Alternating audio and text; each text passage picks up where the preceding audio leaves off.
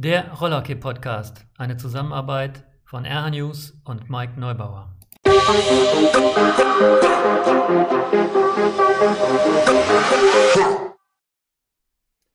Einen wunderschönen guten Tag. Ich melde mich mal wieder mit einem neuen Podcast und aber äh, diesmal mit einem schon bewährten Gast. Tobi Wahlen ist wieder bei mir. Hallo Tobi, grüß dich. Servus Mike, hi. Ähm, wir haben heute, äh, sprechen wir natürlich über die EM gleich mal, aber wie beim letzten Mal schon angekündigt, sprechen wir erstmal ein bisschen darüber, äh, meine berühmte erste Frage, wie bist du denn überhaupt zum Rollerhockey gekommen? Das müssen wir abhandeln, bevor wir zu der, zu der aktuellen Situation gehen. Ja, das ist schon ein bisschen länger her. Ich habe, äh, also viele wissen ja, ich komme aus Krefeld ursprünglich, ähm, habe dort äh, angefangen damals. Ähm, das ist eigentlich so zustande gekommen, dass ich ähm, in jungen Jahren habe ich angefangen mit Fußball. Ähm, also als ich ganz klein war, klassische Fußball, man will Fußball spielen. Ähm, aber dann ging es irgendwann, ich weiß nicht genau, wie alt ich war, ich glaube sechs, sieben oder so, wo ich Fußball gespielt habe und dann ging es in die nächste höhere Altersklasse. Ich weiß nicht, ich kenne die Strukturen noch nicht so genau. Und ähm, da ging es da so ein bisschen mehr auf Leistung und der Trainer, der war mir ein bisschen unsympathisch und ähm, da wollte ich dann nicht mehr mitmachen. Ähm, ich wollte aber irgendwas Mannschaftssportliches machen und bin dann äh, familiär, mein damaliger Stiefpapa, der äh, war in einer größeren Clique, die ähm, Söhne hatten, also andere äh, Väter, die hatten Söhne, die äh, Rollhockey gespielt haben. Und dann hat er mich mal dahin geschickt. Ähm, vorher habe ich auch mal Basketball ausprobiert, ist aber alles nicht so wirklich das, das, das Grüne vom Ei gewesen. Das Gelbe vom Ei gewesen. Grünes Ei ist nicht so gut. Das Grüne. Ja, das Gelbe vom Ei gewesen. Und ähm, ja, dann bin ich beim Rollhockey gelandet und hatte direkt von, von äh, erster Sekunde an Spaß äh, in der Halle. Ähm, war ähm, also die, die Truppe, die damals da war, mit denen ich auch dann die nächsten Jahre gespielt habe, ähm, war mir so sympathisch und äh, da bin ich da geblieben. Die haben alle schon zwei, drei Jahre gespielt, deswegen hatte ich da ein bisschen was aufzuholen, aber ähm, das hat eigentlich relativ schnell dann gut funktioniert und relativ schnell habe ich dann auch mit den Jungs äh, auf der Straße Street Hockey gespielt, auf Inlinern und ab da gab es dann nur noch Hockey eigentlich. Aber jetzt so eine wirklich, wie jetzt die meisten, also es ist irgendwie, würde ich mal schätzen, 90 Prozent derjenigen, mit denen ich bisher gesprochen habe, war immer so, was hast gesagt, dein Stiefpapa, der, der hatte irgendwie Connex dazu, genau. aber so richtig in der Familie war der Sport nicht verwurzelt. Nee, nein, nein, der war nicht wirklich verwurzelt. Also es war so eine größere Clique, Kegel, Kegelclub-Clique, sage ich mal, von meinem Stiefpapa damals und ähm, da, wie gesagt, haben zwei, zwei Jungs gespielt, ähm, äh, Lukas Eumans, vielleicht kennt ihr einen oder anderen aus Hülsing noch, und Matthias Eumans. Die beiden haben gespielt, äh, waren aber älter, sind viel älter als ich, ähm, also nicht viel, aber drei, vier Jahre älter, sind noch nicht in meiner Altersgruppe gewesen am Anfang, aber ja, der Sport Rollhockey war dadurch mal, äh, wurde da mal in den Ring geworfen. Und dann bin ich da warst du dann wie alt? Acht? Äh, ja, so acht, neun. Acht oder neun Jahre alt war ich da. Genau. Okay, äh, und ähm, du bist aber, also Hülst schon dein Stadtteil auch. Oder? Genau, ja, ich bin kompletter äh, Herzblut-Hülser. Ich habe äh, die Skyline habe ich auf der Brust tätowiert. seit seit äh, circa zwei, drei Jahren, äh, nee, drei, vier Jahren schon. Ähm, ja, meine Familie kommt aus Hülz. Ähm, meine Großmutter äh, hatte dort eine, eine Gaststätte, die immer noch im Familienbesitz ist. Ähm, also die Familie Wahlen ist in Hülz sehr, sehr bekannt, auch schon vor Rollockey, also eigentlich nicht durch Rollockey. Und ähm, deswegen äh, ist Hülz genau der Stadtteil, wo ich, wo ich mich wohlfühle, genau. Aber äh, ich meine, als du angefangen hast, auch bis heute, es fehlt ja in, in Krefeld irgendwie der, der durchschlagende Erfolg in den, in den Senioren. Also wie, wie war denn, als du angefangen hast, äh, wie, wie, groß war der Bekanntheitsgrad von, vom, vom Hülser Rollhockey in Hüls? Ist äh, also als ich angefangen habe, war die erste Mannschaft in der, in der zweiten Liga noch. Ähm, sind in dem Jahr, ähm, wo ich quasi angefangen habe, sind sie, sind sie aufgestiegen, glaube ich, ähm, um den Zeitraum rum. Ähm, das war die Zeit, wo ich dann auch äh, erstmalig ins Tor gegangen bin. Ähm, da war nämlich ein, ein Trainingsspiel ähm, der U11, glaube ich, damals war es da, als Vorspiel zu einem äh, zweiten Bundesligaspiel mhm. der ersten Mannschaft in Gladbach, kann ich mich noch daran erinnern. Genau, altehrwürdig. Und äh, in Gladbach und ähm, da hat der Torwart gefehlt und äh, da musste unser damaliger Trainer Jörg Kuschewski, der hat dann entschieden, wer ins Tor geht. ähm, er hat vorher gefragt, möchte jemand freiwillig, weil unser Torwart gefehlt hat, äh, möchte jemand freiwillig, da hat sich natürlich keiner gemeldet, alles war mucksmäuschenstill in der Kabine. Und äh, dann hat er zwei Leute auserkoren, das war einmal Matthias Meurer und mich und ähm, ja, wir haben das Spiel 3 zu 0 gewonnen, äh, also kein Gegentor kassiert und ab da äh, bin ich dann ins Tor gegangen. Aber die erste Mannschaft, die war, äh, wie gesagt, in der zweiten Bundesliga äh, aktiv, sind dann aufgestiegen. ähm, hatten dann eine gute Phase, ich sag mal mit den Simpelkamp-Brüdern, ähm, die da ähm, mit Markus Schwager noch, äh, Sven Keuten, Benjamin Hendricks im Tor, die, die sage ich mal, in der Bundesliga im unteren Mittelfeld äh, mithalten konnten, sage ich mal. Aber der ganz große Wurf äh, ist es natürlich nie geworden, klar. Also du hast jetzt schon eine Frage natürlich vorweg beantwortet, warum du ins Tor gegangen bist. Da können wir aber gleich nochmal kurz drauf eingehen. Aber trotzdem, äh, das ist ja was, das hat mich ja schon öfter umgetrieben, äh, wie ich auch in meinen äh, Kommentaren schon mal gesagt habe, dass mich das so wundert, dass halt Krefeld schon immer im Nachwuchsbereich ja relativ erfolgreich war im Moment jetzt nicht so, da fehlt auch Masse meiner Meinung nach. Also wenn ich das aus der Ferne beobachte, ähm, mache ich mir auch Sorgen um den Verein, aber um welchen nicht. Also ist ja gerade normal. Aber in der Vergangenheit war Krefeld, äh, du hast ja dann später auch äh, Nachwuchs trainiert und es waren Erfolge da. Und ich frage mich bis heute, verdammt nochmal, warum schaffen die das nicht, äh, zumindest mal in des oberen in die obere Hälfte der Bundesliga. Ne? Also warum versandet das immer so? Also warum schaffen die nicht diesen diesen Nachwuchserfolg äh, nach oben zu bringen? Also ich habe mich da vor boah, bestimmt vier, fünf, sechs Jahren auch schon mal mit, äh, mit Liam Hagesloh unterhalten. Äh, den kennt ja jeder in Rollerkey Deutschland und er hat auch gesagt, dass er Krefeld ja eigentlich immer ganz gute Leute hatte. Wenn man mal ähm, nimmt die Leute, die von Krefeld weggegangen sind, nehmen wir Nils Hilbers, äh, Nationalspieler, nehmen wir Finn, nehmen wir, nehmen wir mich, aber auch dann, die danach gekommen sind, Colin Yachtmann, ähm, der dann in Darmstadt noch ein bisschen gespielt hat, ähm, jetzt der nächste, Matthias Hackel, wenn man die alle zusammenbehalten hätte irgendwie, ähm, da wäre doch vielleicht was möglich gewesen. Also ich sehe, das größte Problem in Krefeld ist leider, leider der Boden. Also ich sage mal so, das ist der, der, die größte Hemmnis ist dieser, dieser rutschige Hallenboden, weil ich sag mal, vor jeder Entwicklung steht eigentlich die, die läuferische Qualität. Und ähm, gerade wenn es dann in die, in die Senioren geht, wird es immer wichtiger, ähm, diese läuferische Qualität auf die Platte zu bringen. Und ähm, da kann man noch so gut technisch sein in Krefeld, äh, wenn man nicht von der Stelle kommt oder wenn man überhaupt gar keine Taktik sozusagen spielen kann, weil man äh, permanent auf der Nase liegt, ähm, dann wird es schwer. Und deswegen ist das, glaube ich, für mich auch so ein bisschen Entwicklungshemmnis, sage ich mal. Die wird gehemmt, die Entwicklung, ähm, sobald es dann Richtung höhere Altersklassen geht. Also ich sag mal, wenn die kleineren Altersklassen, da ist es noch nicht so ausschlaggebend, aber man merkt es schon, äh, wenn es weiter nach oben geht, da sind gute Talente, sage ich mal, die dann äh, nicht weiterkommen und die dann wechseln müssen. Mhm. Ja, das ist eine Erklärung. Ähm, wobei man, man könnte ja auch so rummachen, so wie äh, Iserlohn das jahrzehntelang gemacht hat mit ihrem schrecklichen Boden, den sie in der, in der alten Halle früher hatten, also zumindest nach meinem also Iserlohn habe ich gehasst, dahin zu fahren und zu spielen und sie haben es halt immer zu ihrem eigenen Vorteil auch genutzt. Das haben mehrere ihren Hallenboden, auch Remscheid war früher so ein Thema, wo, wo der Boden nicht so ganz klasse war. Ähm, also man, man, hätte ja auch quasi eine Taktik entwickeln können, wo man den Boden einfach mit einbezieht und sagt so, weil niemand kann auf diesem Boden in Krefeld laufen. Also als ich noch selber gespielt habe und mit Kronberg, wir, mussten, wir wussten am nächsten Wochenende ins Krefeld, da war schon, hatten alle schon einen dicken Hals, weil es irgendwie um, auf diesen Boden ging. Ja? Und wenn man jetzt irgendwie äh, äh, könnte man ja, hätte man ja machen können. Darum halt, dass man die Heimspiele quasi sicher immer gewinnt, weil keiner darauf laufen kann, aber man selber eben äh, das immer wieder trainiert oder so. Ne? Also das sind natürlich so Gedanken, die man so hat. Ich, ich hätte es mir einfach immer wieder gewünscht, dass Krefeld einfach mal äh, so, einen, so, so einen Erfolg irgendwie da äh, auch in der, in der Bundesliga halt hinkriegt, um so einen Schub auch zu bekommen für den Verein, ne? dass sich das lohnt. Ja, Taktik ist da an der Stelle leider nicht alles. Also es gibt sicherlich äh, Spiele, auch als ich äh, dann in der Bundesliga angefangen habe äh, in Krefeld, ähm, die man mit Taktik ganz gut ähm, bewerkstelligen konnte. Aber ähm, am Ende ist dann die Qualität, die Einzelspieler ähm, ist halt einfach äh, größer, die im 1 gegen 1 dann was auspacken. Und ähm, da kam man nicht so gut hinterher. Also äh, Taktik mal Einzeltage ganz gut, aber wenn dann die Taktik auch ein bisschen äh, flöten geht, ähm, ist die individuelle Klasse, die dann fehlt aufgrund der fehlenden Qualität äh, über die Trainings. Ähm, ich glaube, wir haben mit Kronberg auch einmal da verloren. Das war natürlich äh, ganz katastrophal. In meinem ersten Jahr habe ich einige Spiele sogar gewonnen in Krefeld. Äh, gegen, gegen Darmstadt einmal, gegen Walsum dann, kann ich mich noch erinnern, da standst du, glaube ich, äh, an der Bande sogar. Ach Quatsch. ja, das äh, ist, ist dann doch auch ab und zu mal passiert, ja. ja.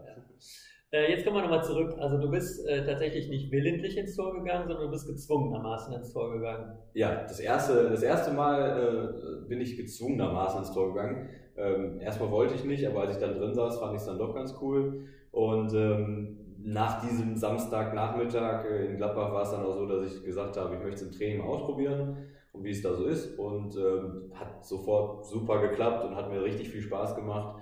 Und äh, von da an, äh, ja. Hat er dir mal erklärt, warum er dich ausgesucht hat oder war das einfach ein Losverfahren? Das äh, hat er mir nicht erklärt. Nee, ich glaube, es war ein Losverfahren. Äh, es, es, gab schon öfters mal den Fall, dass irgendwie jemand mit ins Tor musste und ähm, ich wusste, dass die Luft dünner wird, weil ich immer an der Sache vorbeigekommen bin. Also ich wusste, dass es, dass es vielleicht an dem Tag passieren würde ähm, und so ist es dann auch gewesen und äh, am Endeffekt muss man sagen, das äh, war doch dann äh, auch eine ganz gute Idee. Auf jeden Fall. Ähm, aber was hältst du jetzt als Trainer davon, äh, zu sagen, äh, weil Früher war es ja eher so, man hat eben die ins Tor gestellt, die entweder zu dick waren oder die äh, nicht Rollschuh laufen konnten. Das war so eine Taktik, die man früher äh, angewendet hat. Äh, ist doch eigentlich gar nicht so doof zu sagen, ich, ich lege das gar nicht fest bei den ganz Kleinen, wer ins Tor geht, sondern es probiert halt jeder einfach mal aus, um äh, selber festzustellen, ist das was für mich und auch, dass ein Trainer oder eine Trainerin das eben beurteilen kann ist ja gar nicht so der, der verkehrteste Weg, oder? Ja, super ist das. Also ich habe auch schon aus, äh, aus Spanien, Portugal gehört, dass sie das äh, tatsächlich in den Jugendmannschaften so machen, weil ich glaube, ähm, Rollerhockey-Torhüter zu sein, wenn man, wenn man erstmal, also wir sehen nicht so cool aus wie die Eishockey-Torhüter, sage ich mal, von der Optik her. Also wenn man Eishockey-Torhüter werden will, dann sagt man, boah, der sieht so cool aus. Bei den Rollerhockey-Torhütern ist es vielleicht, sehen wir ein bisschen cooler aus, aber nicht so wahnsinnig cool. Ähm, deswegen glaube ich, äh, ähm, dass das erstmal die Angst vor dem Tor größer ist, als man sagt, man möchte das unbedingt mal ausprobieren. Und mhm. äh, wenn man da quasi ein bisschen angeschubst wird von einem Trainer und sagt, du musst jetzt mal reingehen und guck mal, wie es ist, und dann merkt man, dass es doch gar nicht so schlimm, auch gerade in den, in den jungen Jahren, wo die noch gar nicht so feste schießen, sondern man, das macht auch richtig Spaß, wenn man äh, Tore verhindert. Ähm, glaube ich schon, dass so der ein oder andere, der ähm, Torwart-Talent hätte, ähm, vielleicht daran vorbeilaufen würde, wenn man nicht da ein bisschen geschubst wird. Also sehe ich ganz genauso. Ne? Das ist halt, äh, anstatt eines mittelmäßigen Spielers, wäre vielleicht aus dem einen oder anderen oder der ein oder anderen vielleicht eine gute Torhüterin, guter Torhüter geworden, ne? wenn man genau. das halt mal so probiert hätte. Ähm, und zum Thema cool, also kann ich nur sagen, guckt euch einmal Giron an und äh, dann ist man cool. Also da, äh, der, der, sieht halt auch cool aus, wenn er da äh, Sachen macht. Ne? Ähm, also insofern, ja, das ist, ich finde es, äh, äh, ich, glaube, wir können alle froh sein, dass, dich der, dass er dich ins Tor geschickt hat. Ne?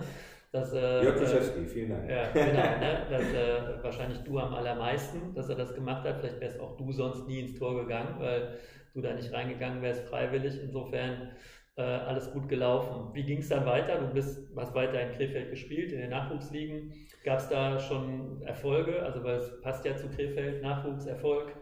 Naja, erstmal, äh, erstmal noch nicht so der riesengroße Erfolg. Wir sind äh, mein erstes größeres Turnier, meine erste deutsche Meisterschaft. Ähm, da sind wir Dritter geworden. Ähm, damals äh, Finale war da Herringen und Remscheid. Herringen mit den Herringern.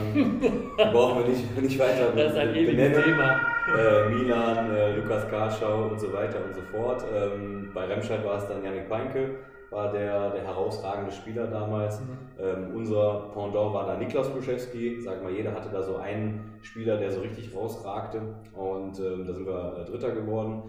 Ähm, muss ja. dazu sagen, dass man damals äh, auch in Nachwuchsmeisterschaften teilweise noch äh, mit äh, acht oder neun ja. Teams gespielt ja, hat und nicht, dass äh, jetzt kann der dritte Platz auch der letzte Platz sein. Ja. Das gab es halt damals noch nicht. Also war der dritte Platz noch was wert. Ja, das stimmt. Also ich glaube, bei der deutschen Meisterschaft, das war damals in Weil am Rhein, äh, waren tatsächlich, glaube ich, acht Teams, also zwei mhm. Gruppen, a vier Teams.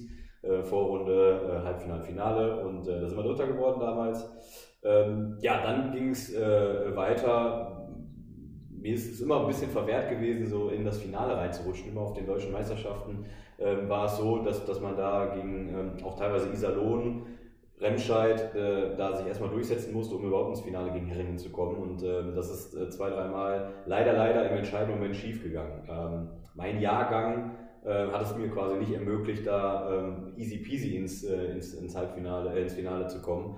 Ähm, deswegen, ähm, das äh, ja, höchste der Gefühle war da die Silbermedaille, die wir äh, damals dann bei der U20 dann äh, mhm. Äh, in, in Ansbach gewonnen haben. Mhm. Ähm, Im Finale gegen Herringen, wo ähm, damals äh, Lukas Karschow, Kevin Karschow, Liam Hages, also die, ganze, äh, die ganzen großen Namen noch ihre letzte U20-Meisterschaft gespielt haben. Ähm, das war sicherlich der größte Erfolg damals. Also da waren, waren wir am nächsten dran am Meistertitel Ähm, da sind wir äh, Vizemeister geworden, haben sieben Minuten Verschluss noch sieben, vier, äh, fünf, fünf zu, nee, 4 zu 3 geführt. Und dann in sieben Minuten im Regen in Arnsbach auf der Außenbahn das doch noch abgegeben, leider. Ähm, und äh, ein Jahr später, nee, war dann um 17 war das dann, hat Jörg Luschewski mit dem Jahrgang, wo ich dann ein Jahr zu alt war, hat Jörg Luschewski den deutschen Meistertitel geholt. Ist bisher der, der einzige von zwei Titeln. Ich bin dann nachher nochmal als Trainer deutscher Meister. Mhm, genau, da wollen wir jetzt drauf, äh, bevor wir dann auf die auf deine Bundesliga-Laufbahn kommen. Du bist auch sehr, als sehr, sehr jung schon Trainer geworden, ne? also ja. ähnlich wie Christopher beim letzten Interview, der ja auch äh, jung äh, angefangen hat, andere Nachwuchsmannschaften zu. Das hast du auch so gemacht in Krefeld. Genau, das hat auch äh, relativ früh angefangen. Ich glaube, ich war 13, 14 oder so. Da habe ich äh, mit Daniel Horchmer die U9 ähm, also die kleinsten quasi betreut als Co-Trainer so ein bisschen. Ähm, dann ging es weiter, habe dann ähm, als Daniel Horchmann dann ausgeschieden ist, die Mannschaft selber übernommen. Und diese Mannschaft habe ich ähm, immer mit hochgezogen. Also ich habe die Mannschaft mhm. komplett verfolgt, über ähm, dann komplett zehn Jahre war es dann. Ähm, sie waren damals äh, sechs, sieben bis dann äh, U17 äh, Finale, sage ich mal, äh, habe ich die Mannschaft ähm, betreut äh, habe zwischendurch noch eine zweite Mannschaft mit Dani Geskis damals gemacht, aber das war eigentlich die Hauptmannschaft, die ich von ganz klein auf betreut habe. Mit dem bist du auch Meister geworden? Mit dem bin ich auch Meister geworden, genau. Ähm, kann mich noch ganz gut erinnern, als ich damals mit Daniel Horchmer angefangen habe. Die ersten Spiele ähm, waren, das war der allererste Spiel, war ein Heimspiel gegen Remscheid damals. Äh, wir haben 22-0 verloren zu Hause mit der U9, ähm, haben überhaupt gar kein Land gesehen. Ähm, dann ging es weiter, U11, U13, die Abstände wurden immer kürzer, immer kleiner. Ähm, gerade dieses, dieses Prestige-Duell gegen Remscheid, gegen Alexander Ober damals, äh, Colin Yachtmann gegen Alexander Ober. Und aber auch dann in den, auf den deutschen Meisterschaften war dann immer Darmstadt der absolute Favorit. Und äh, also Darmstadt-Kronberg waren die beiden Favoriten immer in dem Jahrgang, quasi in dem letzten, mhm. letztjährigen Jahrgang. Ähm, ja, die Abstände wurden immer kleiner. Ähm, wir haben im Jahr, bevor wir Meister geworden sind, haben wir in Darmstadt äh, es geschafft, in Verlängerung Kronberg dann zu, zu, zu knacken, sage ich mal. Ähm, haben im, im Golden Goal in Darmstadt sind wir ins Finale eingezogen, haben das Finale 8-0 verloren. Leider noch. Und äh, zwei Jahre später dann im U17-Meisterschaftsfinale, also das war U15. Äh, dann im U17-Meisterschaftsfinale haben wir äh, die deutsche Meisterschaft nach, äh, nach Krefeld holen können und es war alles darauf ausgelegt, dass wir diesen Titel dort ähm, gewinnen. Die NRW-Meisterschaft ähm, sind, wir, sind wir durchgeflogen, sage ich fast. Ähm, im, äh, in, auf der Meisterschaft damals war Max Thiel verletzt auch noch, kam uns auch noch zugute, sage ich mal. Da war Kronberg dann ähm, auch nicht mehr äh, so, so gut, wie sie normalerweise gewesen wären. Und äh, ja, im Finale haben wir dann äh, mit einem sensationellen 1 zu 0, also das schönste Ergebnis, was man sich vorstellen kann, äh, haben wir mit 1 zu 0 gewonnen. Ja, und äh, dann den äh, deutschen Meistertitel geholt. Und es war vorher klar, dass ich danach, äh, danach aufhöre. Ich wollte mhm. kürzer treten ein bisschen. Ähm, auch die berufliche Situation mit viel Hin- und Herfahrerei, weil ich auch in Balsam schon gewohnt habe war dann nicht so ganz förderlich für, für das Zeitmanagement von mir und ähm, es war klar, dass ich diese eine Chance, alles auf eine Karte gesetzt, äh, habe die Nationalmannschaft damals abgesagt, ich war im vorläufigen Kader nominiert, habe gesagt, ich kann leider nicht, ich muss an diesem Wochenende in Krefeld sein und äh, ja, hat sich ausgezahlt. Ja, ich denke, zu Hause den Titel zu holen ist dann nochmal besonders schön ne? und gerade ja. wenn man irgendwie zehn Jahre lang darauf quasi auch hingearbeitet hat, äh, ja, äh, erfolgreich, erfolgreiches Kapitel, erfolgreicher Abschluss. Und äh, das beschreibt dich ja auch schon ganz gut. Du hast schon in Walsum gespielt in der Bundesliga und hast trotzdem noch dein, dein Team in Krefeld trainiert. Also da, ja. das ist jetzt auch nicht, finde ich, jetzt nicht so ganz normal, dass das so ist. Ne? Ja, vom Zeitlichen kann ich das vielleicht noch äh, erläutern. Also es war damals tatsächlich so, dass ich, ähm, also als ich dann wieder zurück nach Krefeld gezogen bin, ähm, also in dem Finaljahr, also in dem, in dem letzten Jahr habe ich wieder in Krefeld gewohnt, da ist es so, dass ich morgens um, äh, um 8 Uhr zur Arbeit gefahren bin nach Wesel, das sind äh, 45 Minuten äh, von Hüls. Dann bin ich äh, um 16.15 Uhr bin ich äh, nach Krefeld gefahren, um dann äh, um 17 Uhr pünktlich die, die Kinder zu trainieren und dann um 18.30 Uhr bei Abpfiff des Kindertrainings bin ich dann wieder nach Walsum gefahren.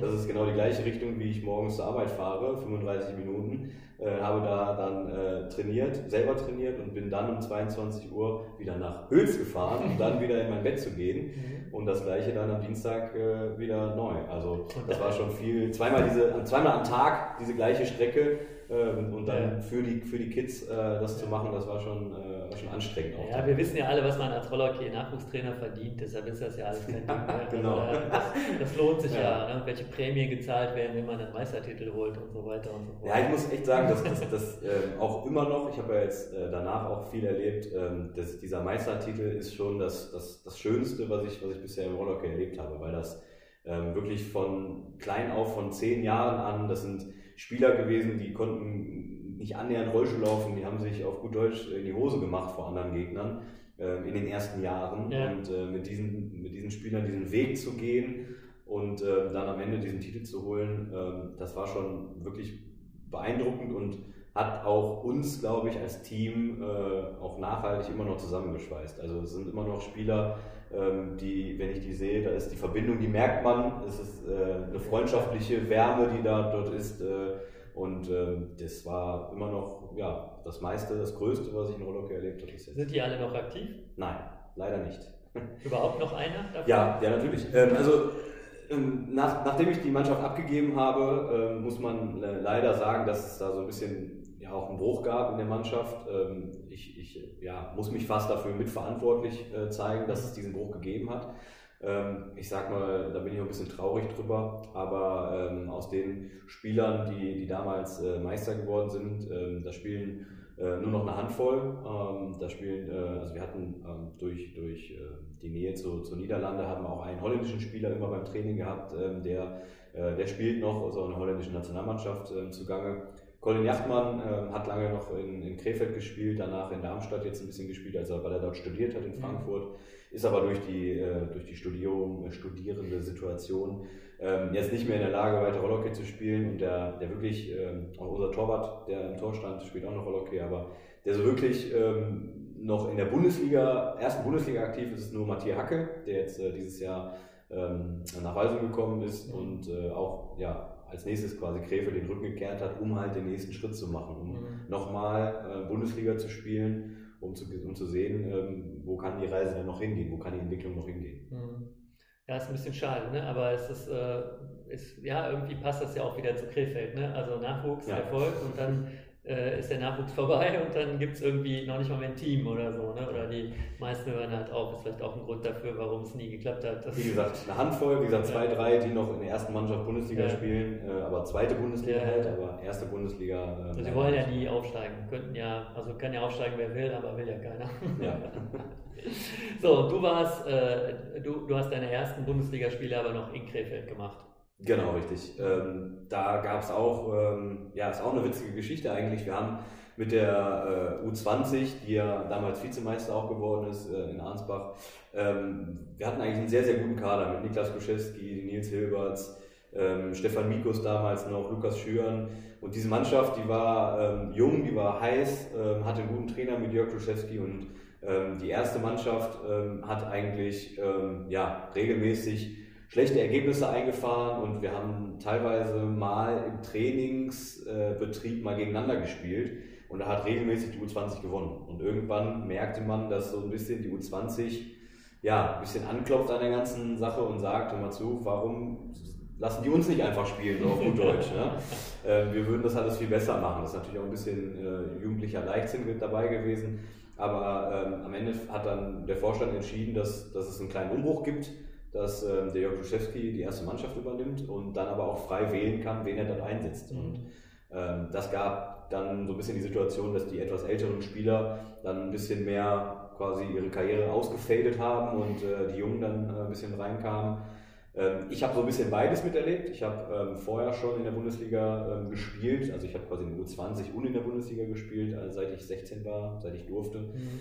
Ähm, aber dann, als äh, Jörg Kuschewski übernommen hat, war ich dann quasi auch gesetzt im Tor. Ähm, vorher war es dann noch so ein kleiner Konkurrenzkampf ähm, mit äh, Marcel Hass damals und äh, Benny Hendricks. aber dann, spätestens als Jörg da war, war ich dann auch gesetzt. Mhm. Ja. Das heißt, du hast dann wie, wie lange in Krefeld gespielt? Wie viele Saisons hast du da gespielt?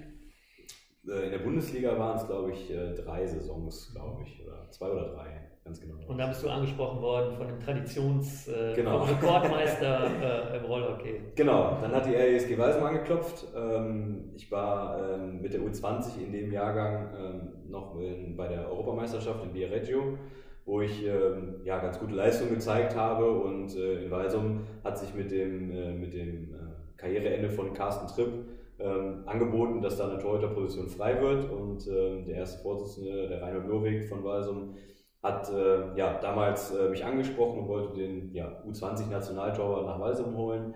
Ähm, und ähm, ja, da sind die Gespräche dann ähm, gelaufen und äh, da warst du ja damals Trainer. Genau. er hat doch also, vorher seinen Trainer gefragt, der erste Vorsitzende. genau, genau. ja, und dann äh, nahm die Sache so ein bisschen ihren Lauf ja. Richtung Bayern. Jetzt waren die ersten Jahre, äh, ich habe sie ja miterlebt, äh, äh, schon ein bisschen schwierig, aber wie hast du sie denn empfunden? Also so ein, einfach als Spieler, es geht jetzt gar nicht darum, wie viel Erfolg oder, oder kein Erfolg wir hatten damals, aber war das für dich eine große Umstellung von Krefeld nach Walsum? Von, waren die Trainings anders? War der Verein anders? War es so, wie ja. du das vorgestellt hast? Also ähm, du bist halt ein Rollhockey-Verrückter. Äh, äh, ich glaube, du würdest sehr gerne Rollhockey-Profi geworden sein, wenn es denn möglich gewesen wäre. Ähm, war das so ein bisschen so, dass du gesagt hast, okay, das gefällt mir? Also bist jetzt sehr lange da. Ich denke mal, das ist schon eine Aussage, aber wie war es am Anfang? Ja, am Anfang war es ähm, schon, schon eine riesengroße Umstellung. Aber es war so eine richtige neue Welt und ich habe mich da so, so reingefressen auch so ein bisschen. Also ich fand das echt, echt äh, ähm, eine schöne Sache. In Krefeld ist halt viel, viel über, ähm, über die Technik gekommen, über, ähm, über, über, über ja, Technik läuferisch versucht, äh, darüber die Spiele zu gewinnen. Und in Walsen war es dann erstmalig, dass da äh, hinter Rollerkäden wirklich eine Idee stand, sage ich mal. Äh, man hatte so, so ein paar ich will es gar nicht Spielzüge nennen, aber es waren so ein paar Bewegungen, die immer wieder die gleichen waren und jeder konnte sich ähm, damit identifizieren und ähm, das war schon ein Trainieren auch auf einem ganz anderen Niveau und ähm, für mich war es natürlich die ersten ersten Trainings, aber auch die ersten Spiele waren eine komplette Umstellung von der, von der, ich sag mal, von der Eigenschaft, wie man in ein Spiel reingeht. In Krefeld war es immer so, dass man in jedem Spiel ähm, überraschen konnte, sage ich mal. Man hat äh, in jedem Spiel als Torwart äh, safe 50 Schüsse aufs Tor gekriegt ähm, und konnte eigentlich nur noch glänzen. Und wenn man wirklich keinen Fehler gemacht hat, könnte man vielleicht einen Sieg rausholen, äh, muss aber nicht. Und äh, in Walsum, da kann ich mich erinnern, das war das erste Spiel gegen Darmstadt äh, zu Hause und ähm, da war die Vorzeichen ganz anders. Also man hat gespürt, dass man hier auf jeden Fall gewinnen muss eigentlich gegen Darmstadt zu Hause. Und ähm, demnach war ich auch so ein bisschen nervös und ähm, wir haben am Ende 7-5 gewonnen, das weiß ich noch. Äh, wovon aber auch wirklich zwei, drei Tore, ja, waren nicht so die Glanzleistung von mir, muss ich auch ganz, ganz ehrlich sagen. Aber es ist halt, äh, wie gesagt, ein ganz anderes, äh, ganz andere Voraussetzungen, wie man in so ein Spiel reingeht. Und äh, das musste ich erst lernen, ja. Und hast ja dann danach, äh, Christopher hat es beim letzten Mal auch schon gesagt, äh, kam halt ja der, ähm, der Kim, Kim so, ja. Ne? und sicherlich war das auch nochmal ein Step forward, weil da muss ich einfach sagen, ne, die Zeit, die ich in Basel gewesen bin als Trainer, war sicherlich keine glückliche. Also ähm, das hat viele Gründe, brauchen wir noch gar nicht drüber reden. Aber äh, dann kam halt mit Kim halt auch jemand, der anerkannter Fachmann war, was äh, scheinbar andere Leute nicht so waren. und äh, äh, der hatte vielleicht noch viel mehr Ideen. Und äh, ich denke mal, da war noch mal eine andere Stufe für dich auch. Ja, ich würde sagen, dass, dass ähm, also als, als Kim kam, war es so ein bisschen, ähm, er hat alles ein bisschen resettet, sage ich mal. Und es war ja auch so, dass, ähm, dass dann nach dem ersten Jahr, nach meinem ersten Jahr, ähm, einige Leute den Verein verlassen haben, mit Kai Hövelmann, Daniel Kutscher, ähm, die nach Kronberg gegangen sind. Ähm, und von da an war es erstmal so ein bisschen, ähm, Kim musste erstmal schauen, also das Beste draus machen aus dem Kader, der noch zur Verfügung stand, sage ich mhm. mal. Und ähm, ich glaube, da wurde das ganze Spielidee noch mal ein bisschen resettet und äh, neu, neu ausgelegt. Und ähm, ja, da haben wir auch, äh, glaube ich, wie Christoph auch schon gesagt hat, äh, im Podcast haben wir, haben vieles, vieles unter einem neuen Gesichtspunkt, nochmal einen neuen Input gehabt ähm, und da ein paar Sachen nochmal anders gesehen. Ja, das stimmt. Also so wie du, da du ja schon Trainer warst, schon sehr lange, äh, beschäftigst du dich ja nicht nur mit deiner Position als Torhüter, sondern eben auch mit dem Rollhockey insgesamt, äh, was ich immer sehr an dir geschätzt habe und nicht halt einfach nur, ich bin Torhüter und muss das Ding sauber halten, sondern ich interessiere mich halt auch dafür, was für eine Taktik gespielt hat. Äh, als, als ich noch Trainer war, haben wir auch darüber gesprochen äh, welche Spielideen mir so vorschweben und wie du da deinen Teil auch als aktiver Spieler, äh, so sehe ich halt die Torhüterposition und habe sie damals schon so gesehen, äh, da drin leisten kannst. Ich denke mal, da wird vielleicht auch äh, Kim, also dir auch nochmal so ein bisschen mehr gezeigt haben, oder? Also was eigentlich der Torhüter, was das für eine Position eigentlich ist und wie sie sich noch weiter verändern wird in Zukunft. Ja, aber da tust du dir fast Unrecht, das hast du auch schon getan. Also ich kann mich da, kann, ich kann mich daran erinnern, dass äh, dieses mitspielende Torhüterwesen, das hast du auch immer schon gefordert. Ähm, es war so, dass ich mich, äh, das ist auch so eine Schlüsselszene, das ist schon, wie gesagt, das ist schon so lange her, das war 2013, aber das ist so, so lange her, du hast mir immer, immer äh, gepredigt, äh, meinen Schläger viel mehr einzusetzen, weil das äh, eine Waffe ist und dann kann ich mich noch erinnern, dass wir im Europapokal gegen äh, Bassano gespielt haben und äh, es einen direkten Freischuss gab von, ich weiß nicht mehr, wer ihn geschossen hat von Bassano, aber ein hochdekorierter Stürmer wahrscheinlich. und ähm, ich habe ihm das Ding von der Kelle genommen. Er hat überhaupt gar nicht aufs Tor schießen können. Und äh, das war auch so ein Schlüsselerlebnis. Und klar, das, das Torhüter-Spiel, ähm, Kim kam aus Spanien, äh, hat mir auch viel Input gegeben. Ähm, wobei er sich aber auch vorrangig erstmal um die Spieler kümmern musste, das muss man auch sagen. Ja, ja, ähm, äh, ja, ich kann nicht nachvollziehen, weil ich weiß, in welcher Situation das damals alles so war. Aber, äh, ähm, und, ähm, aber trotzdem nochmal so für deine eigene Traineridee ähm, sicherlich nicht, nicht ganz äh, doof, dass halt da jemand kam, der, der äh, auch so fundiertes Wissen mitgebracht hat. Ne? Ähm, ich denke mal, daraus wirst du ja jetzt auch noch jetzt als Trainer wieder wahrscheinlich auch noch so ein bisschen. Ähm ja, Kim, Kim hat viel mehr, viel mehr, also in, gerade, wir waren ja ein junges Team danach, Sebastian ja. Haas kam, äh, kam dann hoch ähm, viele junge Spieler, Janik Lukassen kam dann peu à peu hoch ähm, in, die, in die erste Bundesligamannschaft. Er hat natürlich viel Struktur gegeben und ähm, dieses ganze, ähm, äh, die, die, ganzen Bewegungen, äh, immer in Bewegung bleiben, die Blöcke setzen, äh, Pass und Block, äh, Zirkulation über die Seiten, also diese, dieses Rauten aufstellen. Ähm, das hat er ähm, mit, mit reingebracht, quasi aus Großviereck in, in eine Art Raute zu stellen, um ein bisschen mehr offensiv zu spielen, um ein bisschen mehr die Seiten mit äh, einzubeziehen. Ähm, das ist sicherlich ähm, eine Idee, aber ähm, wie gesagt, das, das hat, war so eine, also wie ich als Trainer momentan agiere, ist so ein bisschen eine Mischung aus ganz, ganz vielen Sachen. Also da fließt Kim mit ein, da fließt du mit ein, da fließt äh, Marc Behrenbeck mit ein, da fließt Jordi Mollet mit ein, unter dem ich auch trainiert habe, äh, aber auch natürlich äh, das tägliche Rollhockey gucken auf YouTube. Ne? Mhm. Das Weiterbilden auf YouTube. Ist, ist leider so, ja. Dann hattest du aber auch äh, in Walsum, äh, das äh, finde, empfinden, hätte ich auch als, als Privileg empfunden, halt mit, mit diesen ganzen, äh, sagen wir mal, internationalen Spielern zusammenzuspielen. Also mit, mit Spielern, die aus anderen Ligen gekommen sind, wo das Experiment versucht wurde. Wir holen uns jetzt einfach auch aus Mangel an Nachwuchs, ja. ähm, wo man vielleicht zu spät äh, ähm, den, den Gedanken gefasst hat, wir brauchen auch wieder Nachwuchs, sondern erstmal die Lücken zu füllen mit Leuten von aus anderen Ländern. Aber ich denke mal, so als Spieler war das ja sicherlich auch äh, schon, schon klasse, halt solche Leute dann dazu zu bekommen. Wir haben also über Philippe ja auch äh, schon gesprochen mit, mit Christopher. Ich denke, dass das ja eher in diese Richtung ging, wo du halt auch hin willst. Also wo das, das, das Schönste ist einfach, ähm, also durch diese, diese verschiedenen Spieler, die immer gekommen sind aus dem Ausland auch, Felipe, äh, Ximi, Xevi ist noch da, äh, Miguel ist da, jetzt kostet Cesar, Pedro ist jahrelang da, Flavio ja. war da.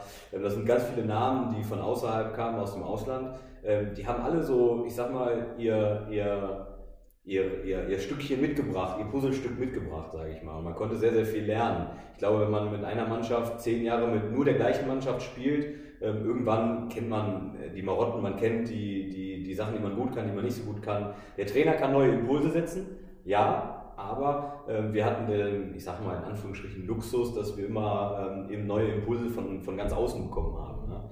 Ähm, und der, der ähm, also mich, mich am meisten geprägt hat äh, in der Zeit ist Philippe gewesen, äh, hat äh, Christoph ja auch schon genannt. Mhm. Ähm, da hat sich eine, eine Verbindung auch auf dem Feld ähm, ist da entstanden zwischen, zwischen ihm und mir. Ähm, er war so äh, quasi, ich, ich war Kapitän, aber er war quasi der Kapitän, der auf dem Feld war. Ja. Und das war eine, eine, eine, sehr gute Verbindung. Ich glaube, wir haben in, äh, weiß ich nicht, vier Jahren äh, nicht ein Unterzahl-Gegentor gekriegt, weil er immer auf links neben mir stand und ich konnte ihm blind vertrauen.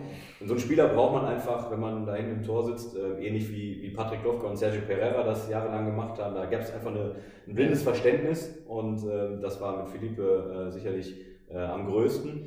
Und was mir auch total wichtig ist und was ich, was ich auch mal klar sagen muss, ähm, alle Spieler, auch gerade die, äh, die jetzt auch noch da sind, wenn man ähm, äh, Vila, also Mikel oder auch ähm, mal herauspickt ähm, und Pedro auch, das sind ähm, Spieler, die haben wirklich für den Verein und für, für, äh, für uns als Team wirklich Herzblut. Und ähm, man sagt immer so, ja, die kommen nur wegen, weil die hier Geld bekommen oder sonst was. Das, Das, das stimmt äh, zu keiner, keiner Phase. Also die, die sind, äh, sind, kriegen gerade mal so viel, dass es äh, zum Leben reicht, sage ich mal, müssen dafür ihre ganze Familie zu Hause lassen und ähm, geben dafür alles für den Verein. Und mhm. ähm, der Verein ist ihre Familie geworden und das merkt man auch, das ist nicht so ein leerer Spruch. Und das ist für mich äh, ja, wirklich, wirklich großartig, mhm. dass man da so eine Verbindung auch hat. Und ähm, das war mit Philippe auch so. Äh, am Ende haben sich die Wege doch getrennt, aber ähm, bei, bei den anderen Spielern, die jetzt auch gerade dieses Jahr da sind, merkt man das einfach ähm, zu 100 Prozent, dass wir ein eingeschworener Haufen sind. Wir sprechen nicht alle die gleiche Sprache, aber das macht es noch interessanter eigentlich, äh, wenn, man, wenn man da wirklich merkt, dass äh, man nicht dem anderen sagen muss, wie viel man von dem hält, sondern wenn man das spürt. Mhm. So, und das ist, mhm. ist schon eine, eine, eine schöne Sache. Was glaubst du denn, warum das nie gereicht hat zu einem wirklich großen Erfolg in den, in den ganzen Jahren? Also woran hat es gelegen? Was ist der Grund dafür? Ich sag mal, wenn man sich die, die, äh, das Ausscheiden mal ansieht, äh, wie es immer passiert ist, äh, muss ich sagen, dass uns echt immer eine riesengroße Portion Erfahrung gefehlt hat. Ähm, und das merke ich, ähm, ich habe diese Saison äh, habe ich mit, mit Christopher nochmal sogar über dieses Thema geredet. Ähm, so Sebastian Haas zum Beispiel, der diese Saison wahrscheinlich seine beste Bundesliga-Saison spielt äh, die letzten Jahre. Äh, warum ist der dieses Jahr so gut? Und ähm, warum äh, habe ich auch noch jetzt diese Saison kein wirklich schwaches Spiel gehabt, was ich auch immer mal wieder hatte? Ähm, und äh, Christopher hat eine klare Meinung, die, die kann ich auch nachvollziehen. Er sagt einfach, wir sind im Kopf viel, viel reifer geworden. Wir sind viel, viel ruhiger geworden.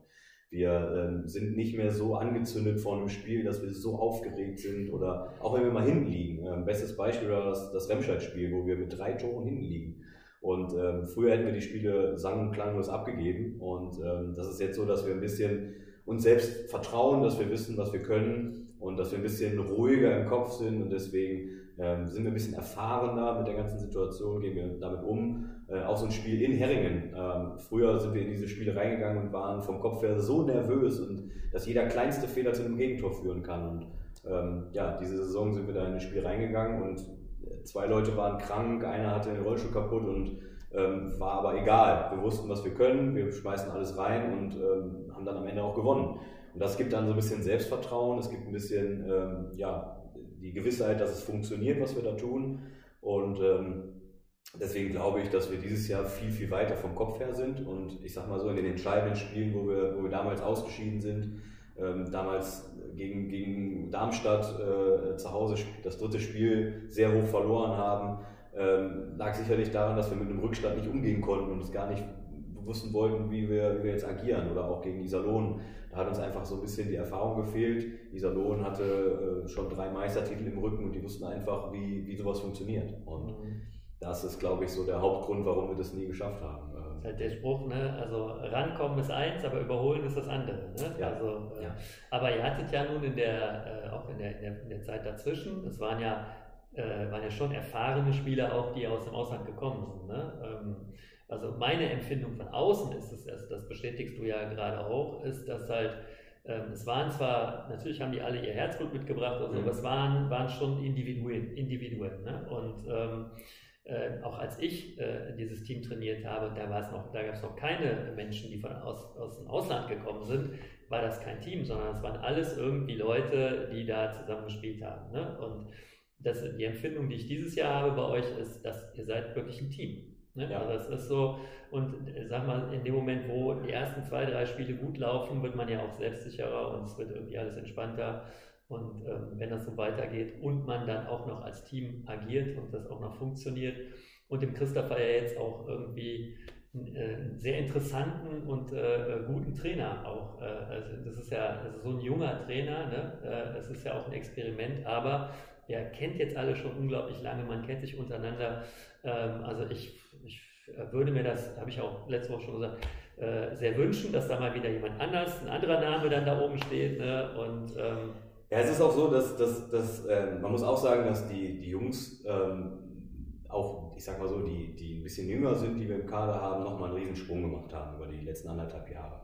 Ähm, das ist, fängt körperlich an äh, beim Christi Berg, Jan Dobratz, der Jan auch ähm, in der U23-Nationalmannschaft hervorragende Leistung gezeigt hat. Und ich sag mal so, vor, vor zwei Jahren war es noch so, oder vor zwei, drei Jahren, sage ich mal, war es so, dass wir in den Top-Spielen hatten wir vier, fünf, sechs Leute, die wir, ähm, die wir bringen konnten, sage ich mal. Und zwei waren safe äh, von der, vom Niveau etwas, etwas einen, einen Schritt weiter zurück und ähm, die wollte man natürlich nicht in, in Spielen, wo es, äh, wo es richtig zur Sache geht, dann bringen. Ähm, dieses Jahr ist es so, dass wir wahrscheinlich den ausgeglichensten Kader der Liga haben. Ähm, Jan Dobbers, wie gesagt, hat einen Riesensprung gemacht. Er kann Stamm 4 spielen. Ähm, wir haben, also Christopher hat wirklich die Qual der Wahl von dem Spieltag, wer anfängt, wer spielt. Und äh, ich glaube, das ist eine, eine, hervorragende Qualität und das merkt man dann auch im Training und man merkt es auch äh, in den Wechseln, sage ich mal. Es ist nicht so, dass ähm, jemand draußen sitzt und weiß, ja gut, ich komme vielleicht fünf Minuten und das war's, sondern hier weiß jeder, dass er sechs, sieben Minuten volle Kanne gehen, gehen kann, um dann rauszugehen für fünf Minuten und dann wiederkommt. Und äh, ich glaube, das ist eine, eine riesengroße Qualität auch, ähm, die sich äh, bisher auch äh, gezeigt hat. Ja. Und dann kommt natürlich die, diese momentane äh, Bundesliga-Situation euch auch noch entgegen, dass halt jedes Spiel eigentlich ein Spiel ist, in dem man gefordert wird. Es gibt kein Spiel, genau. wo man sich ausruhen muss und da hilft natürlich ein, ein guter Kader äh, definitiv, wo man halt äh, ähm, keine Sorge haben muss, dass irgendeiner müde ist, weil er andauernd spielt. Äh, wie auf der EM jetzt ja auch ein Team so Probleme mit hatte, wo nur drei Leute spielen konnten die ganze Zeit im Prinzip. Also äh, ja, ich bin sehr gespannt, wo eure Reise mit dem Verein da hingeht und vor allen Dingen, dass du dir endlich deinen Traum erfüllen kannst, ne? ja. dem du schon also, so lange nachjagst.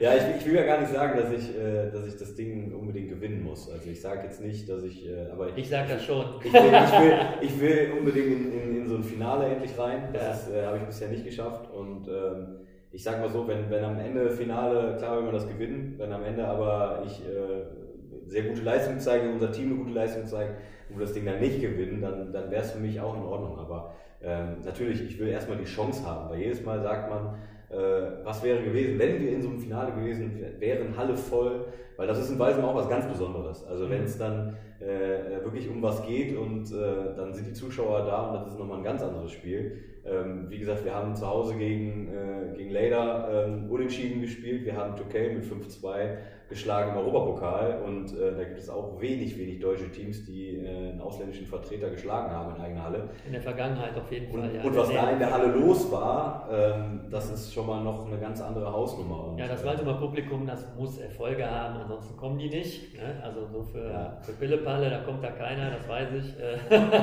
Aber es war schon, also man merkt es schon den Unterschied. Und ja. äh, ich, ich wünsche mir einfach, dass wir äh, nicht ein Halbfinale vor einer normalen Kulisse haben, sondern dass wir ein Finale Finale haben vor einer riesigen Kulisse.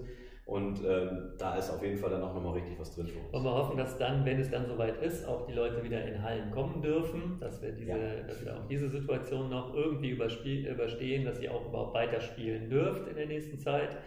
Äh, es steht ja momentan alles ein bisschen in den Sternen. So, jetzt äh, haben wir sozusagen, du bist ja immer noch aktiv, also diese Karriere läuft noch äh, und, und, wartet auf ihre Erfüllung. Ne? ja. Und ich denke, sie wird ja auch noch ein bisschen länger laufen. Also ich glaube nicht, dass du jetzt mit dem, mit dem Gedanken spielst, in den nächsten Jahren vielleicht dann äh, das Ding an den Nagel zu hängen. Ähm, da bist du falsch informiert. nee, also ist es so, dass ich, ähm, dass ich gesagt habe, dass durch diese ganze Doppelbelastung, da haben wir uns ja auch in dieser Lohn schon äh, drüber unterhalten, ähm, ist es so, dass, dass ich, ähm, ich mache den Sport liebend gerne, ja. Aber es ist so, dass ich, äh, ich sag mal, meine Motivation in den letzten zwei Jahren so ein bisschen gewandelt hat. Und zwar meine Motivation ist immer noch ähm, der, der Sport, ich liebe den Sport über alles, aber ihn selbst auszuüben ist nicht mehr der, der, der, der Hauptfokus, den ich, äh, den ich habe. Es ist so, dass ich äh, immer noch meinen Wunsch habe, meinen Traum habe, dieses, diesen Titel zu gewinnen, diesen, dieses Finale zu kommen. Ähm, aber es ist äh, keine, keine intrinsische Motivation mehr da, die sagt, äh, ich, ich, wenn, also wenn mir jetzt heute jemand sagt, Tobi, egal was du machst, du kannst noch so hart trainieren, äh, es ist ausgeschlossen, dass du am Ende Meister wirst, ich glaube, dann würde ich äh, äh, nicht, mehr, nicht mehr dreimal die Woche zum Training gehen. Das ist leider so, weil man merkt den Körper, ich äh, habe sehr große Hüftprobleme langsam, Knieprobleme. Und ähm, das ist einfach das Pensum, was ich die letzten Jahre gefahren habe. Ähm, ich habe ja fast alle Spiele durchgespielt immer und ähm, das war schon ein sehr hohes Pensum. Ich war auch immer beim Training, es gibt wenig Trainings, die ich gefehlt habe. Ähm, das war immer so, dass ich meinen Körper da wirklich durchgedrückt habe, sage ich mal. Und das macht sich bemerkbar und ähm, ich, ich bin total, ich, ich habe Trainings, äh, also ich sag mal, von, von zehn Trainings gehe ich äh, bei, bei äh, ich sag mal, der Hälfte der Trainings so richtig zufrieden nach Hause und sage, Mann, das war heute richtig geil, aber auch genauso viel, ähm, dass ich sage, boah, Das hätte ich mir heute auch sparen können, ähm, weil ähm, viel Taktik war, wenig Bälle oder ich habe dreimal daneben gegriffen, weil ich war ein bisschen müde oder oder oder. Und ich muss sagen, dass ich äh, wirklich ähm, für mich den Entschluss gefasst habe, dass äh, eigentlich im Sommer ähm, Schluss ist. Ja. Mit dem, mit dem selber spielen. Okay. Damit dann die, die Warten wir mal ab, ob dann sich dein Traum erfüllt hat oder ob du vielleicht dann noch einen äh, noch, noch, noch mal eine Zugabe dranhängst, weil. Äh ja, das ist ja so ein kleiner Running Gag zwischen den Leuten, dass ich immer wieder gesagt habe, und noch ein Jahr und noch ein Jahr und noch ein Jahr, dann war es Corona, dann war es mein Innenbandriss. Ähm, aber ähm, jetzt ist es schon so. Vielleicht verhindern die auch inzwischen, dass ihr Meister werdet, damit du damit ich noch weitermache. ja. Nee, also es ist schon, schon so, dass es dieses Jahr so wirklich, ähm, der Gedanke wirklich gereift ist. Die letzten Jahre war es immer so, ah, vielleicht, vielleicht, vielleicht, aber äh, dieses Jahr ist wirklich der Entschluss so richtig äh, gefasst. Ich habe mir neue Schienen bestellt und ich habe mir die auch bewusst in einem Design bestellt, wo ich äh, gesagt habe, das ist so das letzte Design, was ich mir auf die Schienen mache. Ähm, vielleicht hat man es schon gesehen in der Bundesliga, ich habe alle Spieler mit denen ich jemals äh, in Walsum auf der Platte gestanden habe, also wirklich jeden, jeden Spieler, den äh, habe ich namentlich auf den Schienen vorne drauf, äh, in klein geschrieben. Ähm, das sind einige, äh, kann ich dir sagen. Äh, und äh, das ist für mich so, so ja, die Sache, die, es dann rund macht. Ich bin der ASG sehr dankbar, ich bin Kapitän dort gewesen viele Jahre und ähm, dieses Jahr ist es dann auch, also dann nächstes Jahr, Sommer nächstes Jahr ist es dann auch dann Zeit, den Staffelstab weiterzugeben, den Verein auf andere Art und Weise weiter zu unterstützen, aber so ein bisschen meinem Körper mal eine Pause zu geben.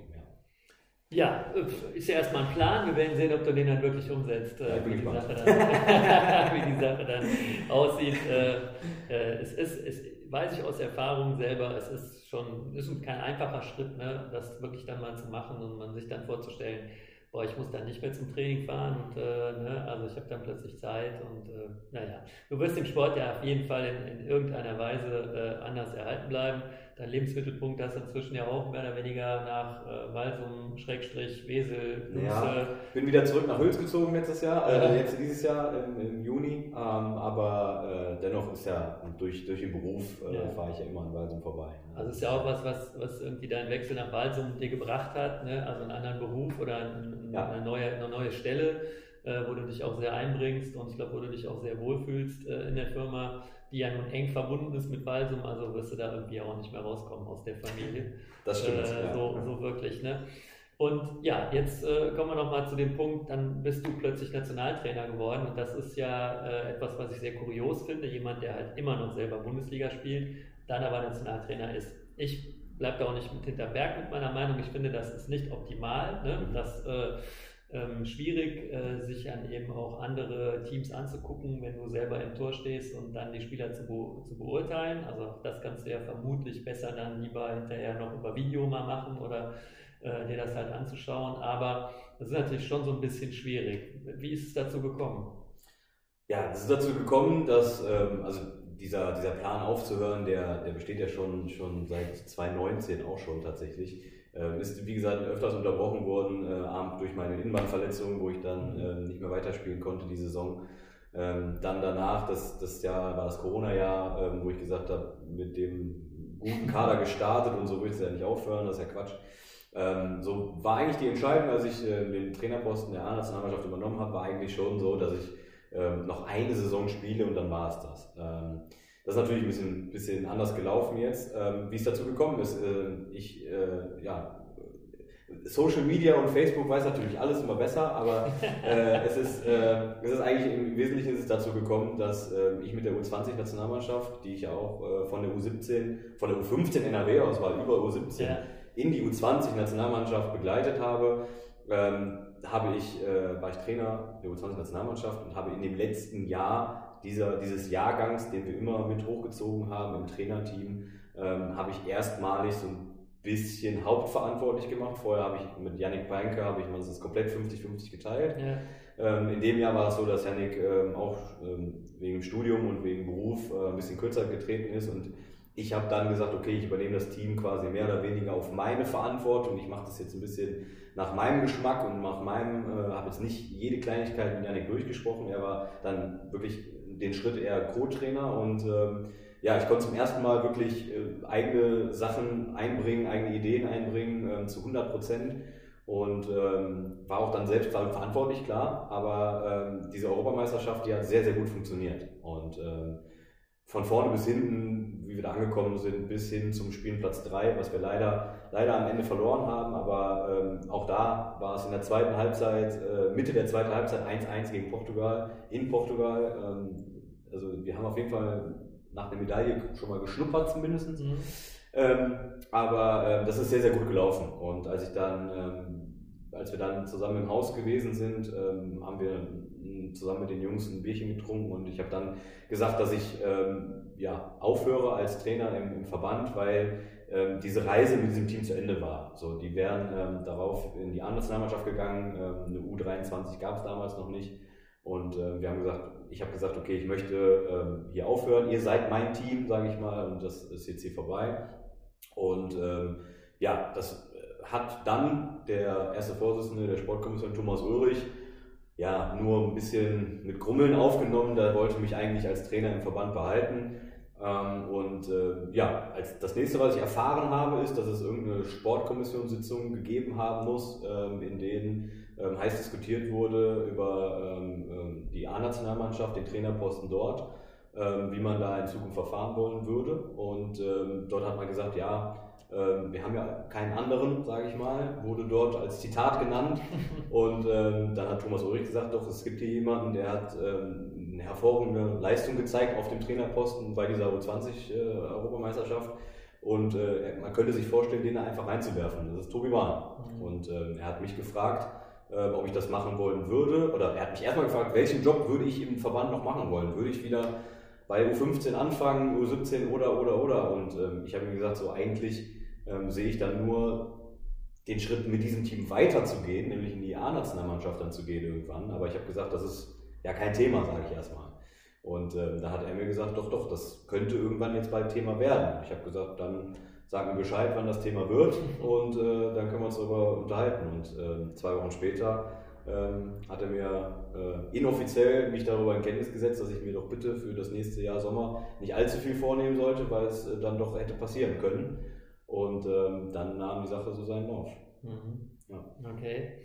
Und äh, für dich war das aber von Anfang an okay, du hast dich damit wohlgefühlt, das war äh, ja, du, du, trainierst ja, haben wir beim letzten Mal ja auch schon gesprochen, sind ja sogar ältere Leute, ja, die ja. du da trainierst. Also es war natürlich den ersten, ersten Trainings war es eine richtig kuriose Situation und auch äh, im Vorfeld äh, überhaupt den ersten Kader zu nominieren. Ich äh, hat, hatte ja eine, eine Idee. Ich habe gesagt, wenn ich das mache, dann möchte ich auch Sachen verändern. Also es war jetzt nicht mein Anspruch, ähm, quasi ähm, den gleichen Weg einzuschlagen wie der Trainer vorher, sondern es war so, dass ich ähm, diese, diese Schrauben, die vielleicht mir auch selber gefehlt haben, als ich selber in der Nationalmannschaft gespielt habe, ähm, wo ich sage, dass, da, da fehlt mir hier und an der, an der Ecke was und an der Ecke was.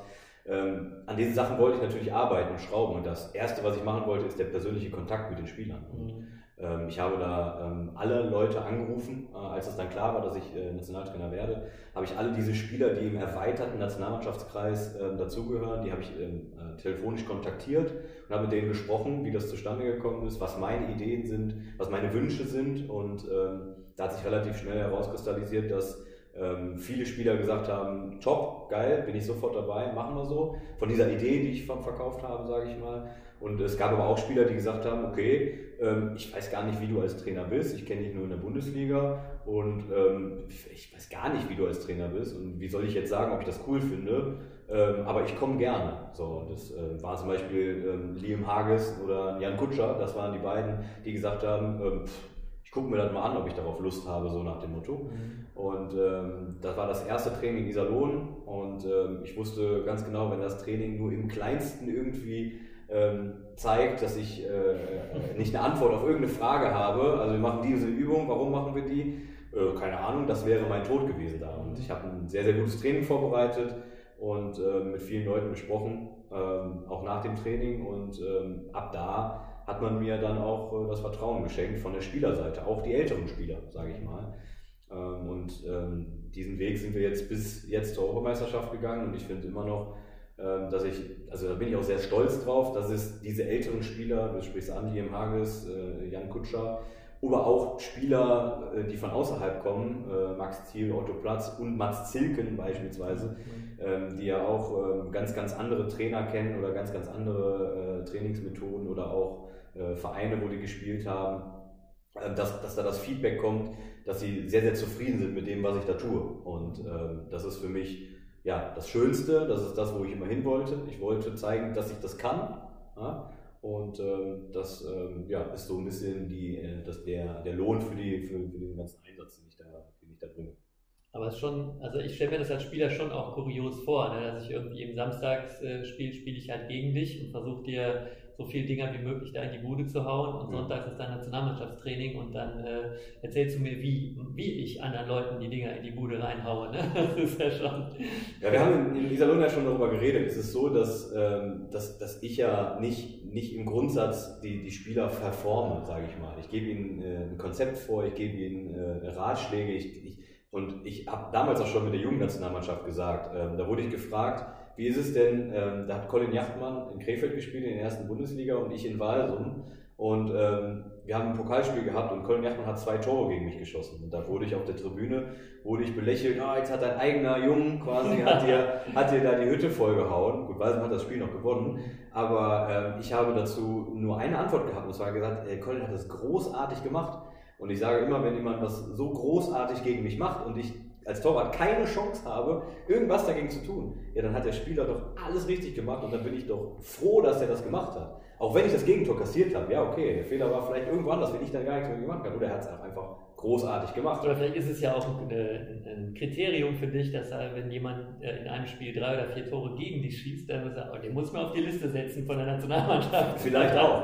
Nein, aber ich sag, der, der, der Dialog mit den Spielern, gegen die ich spiele, ist, ja. ähm, also wir haben es jetzt auch gesehen, wir haben ja teilweise samstags gegeneinander gespielt, sonntags sind wir zum ja. Training gekommen. Das ja. ist auch eher untypisch. Ja, das meine ich ja. Ne? Das, ist, ähm, das ist dieses Jahr neu gewesen, aber ähm, diese Mannschaft ist, ähm, da ist auch der Punkt, den wir, den wir erlebt haben, menschlich so gewachsen auch. Ähm, und ich glaube auch durch diese Gangart, die wir seit 2019 gegangen sind, dieses, dieses Austauschen miteinander. Ich habe mit Lukas Karschow, habe ich in, in der Nachbearbeitung von der Weltmeisterschaft 2019, haben wir uns in Iserlohn zusammengesetzt. Das hat es auch noch nie gegeben, dass nach einer Meisterschaft der Kapitän sich mit dem Staff hinsetzt und sagt, was war gut, was war schlecht, woran müssen wir arbeiten.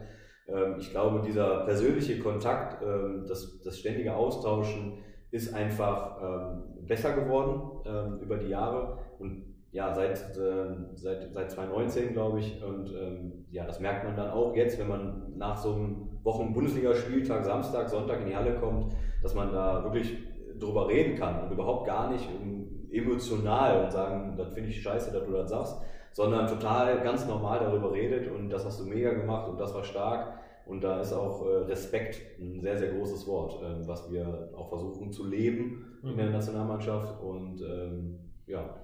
Du stellst dir aber, äh, wenn du jetzt tatsächlich, sagen wir mal, du führst den Plan aus, du wirst nächstes Jahr Meister und Pokalsieger und alles und dann hörst du auf und mhm. äh, dann äh, konzentrierst du dich volle Pulle auf die Nationalmannschaft.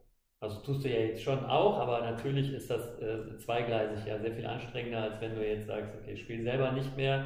Äh, ich bin nur noch Nationaltrainer, in Anführungsstrichen, nur noch Nationaltrainer, weil du auch noch tausend andere Sachen im Verband oder im mhm. Rollhockey überhaupt machst, aber das ist schon dein Ziel, du willst das schon auch noch äh, ein paar Jahre machen. Ja, also wie gesagt, es, es, steht und fällt natürlich alles mit, mit, mit äh, beruflicher Situation, Zeit, aber sonst ist es ja bei jedem so, ist ja, ja. klar. Aber ähm, ich habe da, ähm, ich sag mal so, wir haben einen Weg angefangen ja, und der ist natürlich noch nicht, nicht zu Ende. Und wir haben auch noch, äh, ich sag mal, die Jugendspieler, die ich äh, von U15, U17, U20, U23 Nationalmannschaft habe, äh, von den Spielern, mit denen wir ähm, dort angefangen haben, U15, U17, äh, von den Spielern sind auch noch nicht alle oben mhm. auf der, auf der A-Nationalmannschafts- äh, äh, auf haben, wir noch ein paar, haben wir noch ein paar andere was dagegen, ein paar ältere. Genau, genau. Und äh, ich sehe das immer noch so, dass, dass diese Entwicklung noch nicht abgeschlossen ist. Wenn man da denkt an, an Aaron Burkay, an Nico Morovic, die fixer, fixer Bestandteil waren bei der U17, bei der U, äh, U20 dann nachher. Mhm. Ähm, die sind, haben noch keinen internationalen Wettkampf gehabt auf, äh, auf Seniorenlevel. Und ähm, da sehe ich natürlich, die, die möchte ich weiter ähm, pushen, die möchte ich da drin sehen. Kurt Koch, genauso ein Thema. Mhm. Und ähm, die brauchen noch ein bisschen Zeit. Das hat man jetzt auch gesehen in der Vorbereitung. War wenig Vorbereitung. Nico kam aus einer Verletzung. Äh, Aaron auch äh, Arbeitsstudium ein bisschen, äh, bisschen gebeutelt. Kurt hat es auch nicht einfach als einziger aus Darmstadt da immer zum Training zu kommen. Gerade jetzt in der Situation, sonntags morgens, samstags abends gespielt, sonntags morgens. Früher war es ein bisschen leichter, da konnte man, wenn man ein ganzes Wochenende trainiert hat, dann ist er samstags morgens gekommen, ist das ganze Wochenende hier gewesen. Ähm, das muss man auch alles so ein bisschen mit im Hinterkopf behalten. Und, äh, aber dennoch äh, ist da mein Ziel, äh, weiter die Entwicklung voranzutreiben. Und da kommen auch noch Jungs nach, wenn ich die U23 Das hattest du ja auch, äh, ich sag mal, echt drei schwierige Jahre, die du jetzt gerade so auch erwischt hast. Ne? Also du hast angefangen mit einer, mit einer WM und dann war nix. Ne? So, und äh, jetzt war Corona-Pause und jetzt war wirklich eine, ich würde mal sagen, einfach unglückliche EM. Ja? Also von vorne bis hinten. Also äh, Vorzeichen, äh, erst wir fahren nicht äh, und dann wir fahren doch. Lass mal die politische Situation jetzt mal außen vor, die interessiert jetzt gerade nicht mehr, die haben wir schon besprochen. Ja. Äh, aber äh, sicherlich äh, ist das ja alles andere als gut gewesen, äh, so wie es gewesen ist, also quasi unvorbereitet mit Spielern, die lange nicht gespielt haben, die jetzt erst dieses Jahr wieder wirklich im Saft sind, gegen andere Spieler zu spielen, die permanent gespielt haben, die top vorbereitet waren. Ähm, ja, die EM. Erzähl mal. also, also, wir haben uns vorher kurz unterhalten und äh, du hast gesagt, okay, wir schauen mal, was passiert. Äh, wir haben uns ein paar Sachen überlegt. Äh, wir wollen vielleicht den einen oder anderen ein bisschen ärgern. Wir wollen nicht unbedingt mitspielen, aber wir wollen gucken, äh, dass wir unsere Chancen, die wir haben, halt nutzen.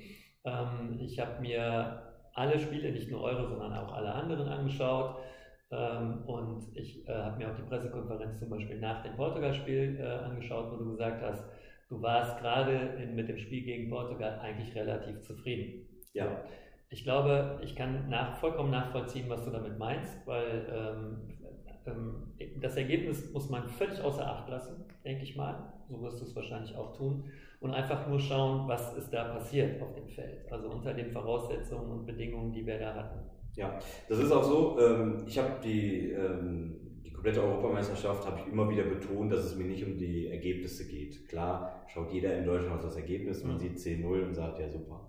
Ähm, aber wenn man sich das Spiel mal in seine Einzelteile zerpflückt und sagt, wie sind die Gegentore gefallen, wo sind die gefallen, wie war die Einstellung, wie war die Moral, wie war die Leistung auf dem Feld. Und äh, wenn man das alles äh, unter den ganzen Voraussetzungen äh, mal analysiert, muss man sagen, dass wir ähm, gerade auch in dem Spiel ein, ein, super Spiel gemacht haben. Also wir gehen mit 3-0 in die Halbzeit, können nach sechs Minuten 2-0 führen. Ähm, können, und das, das mein, meinte ich im Vorfeld mit, äh, wir, haben, wir wollen äh, ärgern, wir wollen pieksen, wir wollen zeigen, dass wir was können. Und das haben wir in den ersten Minuten gezeigt. Wir haben auch in der ersten Halbzeit äh, weitere zwei, drei gute Chancen gehabt, auch ein Tor zu schießen und haben gut verteidigt. Zwei von den drei Gegentoren äh, sind unglückliche Sachen gewesen. Tatsächlich ein Absprachefehler äh, von, von, von, äh, von Günni und, und Lukas, da einer dabei. Und ähm, das Tor von Gonzalo Alves, Weltklasse, das schießt er auch ein, nicht jeden Tag. Man hätte das jeden Tag geschossen, wäre Portugal nicht, äh, wäre wär Portugal im Finale gewesen. Mhm. Ja? Und ähm, da muss man das auch irgendwann ein Stück weit anerkennen, was der Gegner kann. Ähm, und ähm, da waren dann noch bei dem Ergebnis zwei, drei, ich sag mal, Muscheltor, wie ich sie manchmal nenne, äh, wo der Ball irgendwie im Strafraum liegen bleibt und der nachgestochert wird oder oder. Ähm, aber ähm, es war nicht so, dass wir ähm, mit dem Tempo jetzt völlig überfordert waren im ersten Spiel, muss man sagen. Äh, Portugal hat nicht so viel gepresst, wie, wie Spanien es nachher getan hat, muss man auch sagen. Aber ähm, deswegen war ich sehr zufrieden mit dem, mit dem ersten Spiel. Und äh, generell muss man sagen, die ganze Europameisterschaft haben wir ähm, immer wieder, in den ganzen Spielen haben wir Phasen gehabt. Wir haben Phasen, die sehr, sehr gut waren, wir haben Phasen, die sehr schwach waren. Und das hat sich die ganze Europameisterschaft durchgezogen. Das ist einfach das, das schlagendste, ähm, also das, das fehlendste äh, Argument, was, was uns gefehlt hat, ist, ist, ist Konstanz gewesen. Mhm. Ähm, wenn wir so ein Spiel über 50 Minuten konstant äh, mit der Kommunikation, mit der, mit der Spannung im Kopf durchziehen, ähm, dann kriegen wir weniger Gegentore. Ich will nicht sagen, dass wir gewinnen oder dass wir eine Chance haben, aber dann kriegen wir ähm, wesentlich weniger Gegentore und dann wird das Ergebnis natürlich auch viel interessanter für außen, sage ich mal. Ähm, wenn ich das aber wieder in den Kontext beziehe, wie wir gestartet sind und unter welchen Voraussetzungen wir da hingefahren sind, muss ich sagen, dass diese schwachen Phasen in einem Spiel total normal waren. Ja. Und, äh, das ist eben das, was uns, was uns die letzten zwei Jahre gefehlt hat und ähm, wo, wir, ähm, wo wir sowieso schon schwer haben, es dann noch schwerer. Ja. Also ich habe äh, ja äh, früher mal so mit, auch mit Trainern und äh, äh, Leuten aus Portugal und Spanien immer wieder darüber gesprochen, was deren Meinung nach, äh, was uns halt fehlt. Also warum, äh, weil ich bin tiefster Überzeugung, dass in Portugal die Leute nicht talentierter geboren werden, sondern äh, auch in Deutschland werden Leute geboren, vielleicht sogar mit mehr Talent als portugiesische Spieler, die jetzt heutzutage in Welt, Weltklasse spielen. Also liegt es nicht am Talent, sondern es muss am irgendwas anderem liegen halt. Und die Antwort ist immer die gleiche, egal ob ich jetzt mit spanischen oder portugiesischen Menschen gesprochen habe. Es geht immer um Wettbewerb, also um den fehlenden Wettbewerb, den wir halt nicht haben, weil einfach unsere Liga schwächer ist äh, und weil wir auch gar nicht so eine Menge an Wettbewerb haben wie die. Also mhm. bis, bis halt ein Portugiese äh, in die Nationalmannschaft kommt, muss er halt so und so viel Hürden mehr überspringen und hat so und so viel tausend Spiele mehr gemacht als ein Deutscher, der in die Nationalmannschaft kommt, dass halt da der größte Unterschied ist. Ne? Also dass wir, da, da, würde für mich eins der Ziele liegen, dass wir halt mehr Wettbewerb äh, in Deutschland hinkriegen und auch äh, auf einem vernünftigen Niveau. Wobei erstmal die Menge an Wettbewerb wichtiger wäre als überhaupt äh, die Qualität. Also dass man wirklich immer in die Spiele reinkommt. Und jetzt hast du gerade ja die Situation gehabt, dass du mit ein paar Bundesligaspielen die Leute äh, bekommen hast und hast dann äh, auch noch eine verkürzte Vorbereitungszeit gehabt. Und was, was ich so gesehen habe, ist halt, dass da schon ein, einfach auch ein Geschwindigkeitsunterschied einfach besteht. Äh, ähm, wenn ich mir halt die ersten vier Teams in Europa jetzt gerade angucke, ob Frankreich, Italien, Spanien, Portugal, äh, die alle im Saft stehen, die alle keine Pause hatten, die alle gute Ligen haben, die, die, die alle oder eben in den guten Ligen spielen, wie auch immer, ne, und äh, auch im Kopf halt einen wahnsinnigen Vorteil haben, weil sie diese Spannung die ganze Zeit kennen. Also das ist völlig normal für die. Und da waren halt am faszinierendsten natürlich hier äh, die, drei, äh, die drei Artisten aus Frankreich da, die Artistenfamilie, die äh, ja gar nicht ausgewechselt wurde im Prinzip. Also die, die, kennen ja gar nichts anderes als 50 Minuten Vollgas. Ne? Das ist natürlich schwer mit anzukommen, mit Leuten, weil auch die Bundesliga, auch wenn wir jetzt eine gute Bundesliga haben, weil relativ gleiches Niveau, ist glaube ich nicht 50 Minuten permanent anstrengend. Ja. Also das ist also was, was, was, also zu einem hat das gefehlt, ähm, diese, diese Spannung. Ähm, wie gesagt, wir kamen aus zwei Jahren Pause. Ähm, wir merken, dass, dass, dass das für den Kopf halt unglaublich anstrengend war, dieses Tempo vom Kopf her, nicht, gar nicht von den, vom, vom Rennen, vom, yeah. vom, vom, von der Lunge her. Von der Lunge hatte ich, hatten, wir, hatten wir kaum Probleme. Ähm, es gab sicherlich, es gibt Spieler, die, die äh, sechs, sieben Minuten Vollgas geben und es gibt einen Lukas Kaffel, der kann 25 Minuten Vollgas geben. Das ist, da gibt es Unterschiede. 500 Minuten. Ist, ist klar. Aber äh, von, von der Lunge her war es gar nicht so das, das Thema. Es ja. war wirklich das, äh, der, Kopf, das, der Kopf in der Verteidigung und nach vorne hin, ähm, aber auch ähm, das Rollschuhläuferische mit dem Passen, sage ich mal. Ich habe mit Lukas Kascher habe ich ein paar, paar Szenen äh, mir angeguckt und man sieht teilweise, dass es so ein Unterschied. Ähm, Portugal, Spanien, aber auch äh, Italien, Frankreich, die, die laufen Rollschuh und spielen den Pass. Wenn man sich in Deutschland anguckt, wie wir den Pass spielen, ist, wir rollen, also wir laufen, wir rollen, wir holen den Oberkörper aus und spielen den Pass. Und in dieser Situation verlieren wir mindestens 50% der Geschwindigkeit am, auf, auf den Rollschuhen. Und ähm, das merkt man einfach, dass die großen Teams, die verlieren, wenn die einen Pass spielen, verlieren die 10% Geschwindigkeit, maximal. Also sie können äh, diesen Pass spielen, ohne Geschwindigkeit zu verlieren. Und ähm, das ist das, wo wir dann irgendwann auch limitiert sind an Offensivaktionen, weil wir ähm, einfach permanent gegen eine Verteidigung spielen, die nicht geknackt werden kann, weil wir äh, zu lang brauchen, um den Pass zu spielen und äh, zu lang brauchen, um die Aktion zu bauen. Wir können drei, vier schnelle Pässe spielen. die Verteidigung ist aus dem, aus dem Gleichgewicht gebracht, die Verteidigung ist auseinandergezogen. Und dann kommt ein Pass, der aber diese 50% läuferische Einbuße hat und äh, schon ist die Verteidigung wieder, wieder da. Und ähm, dann können wir nur, wie wir es dann irgendwann versucht haben, über die Schüsse kommen, über, ja. über Außen, äh, haben dann irgendwann äh, Otto Platz nach hinten gestellt, der gegen Frankreich dann äh, zwei Tore äh, eingeleitet hat, die Lukas Kasche abgefälscht vom Tor. Aber ähm, gegen ähm, acht Meter lange Arme äh, mit diesem Geschwindigkeitsnachteil ähm, gegen Frankreich sieht man kein Land. Ja, die sind doch gezüchtet, das ist ja, ganz, ganz klar. Also ich würde jetzt auch, äh, ich will gar nicht mehr so im Einzelnen auf das, auf das Ergebnis, äh, ich finde den, den, Platz, also welchen Platz man dann am Ende gemacht hat, finde ich völlig irrelevant. Also finde ich tatsächlich so. Es ist, mhm.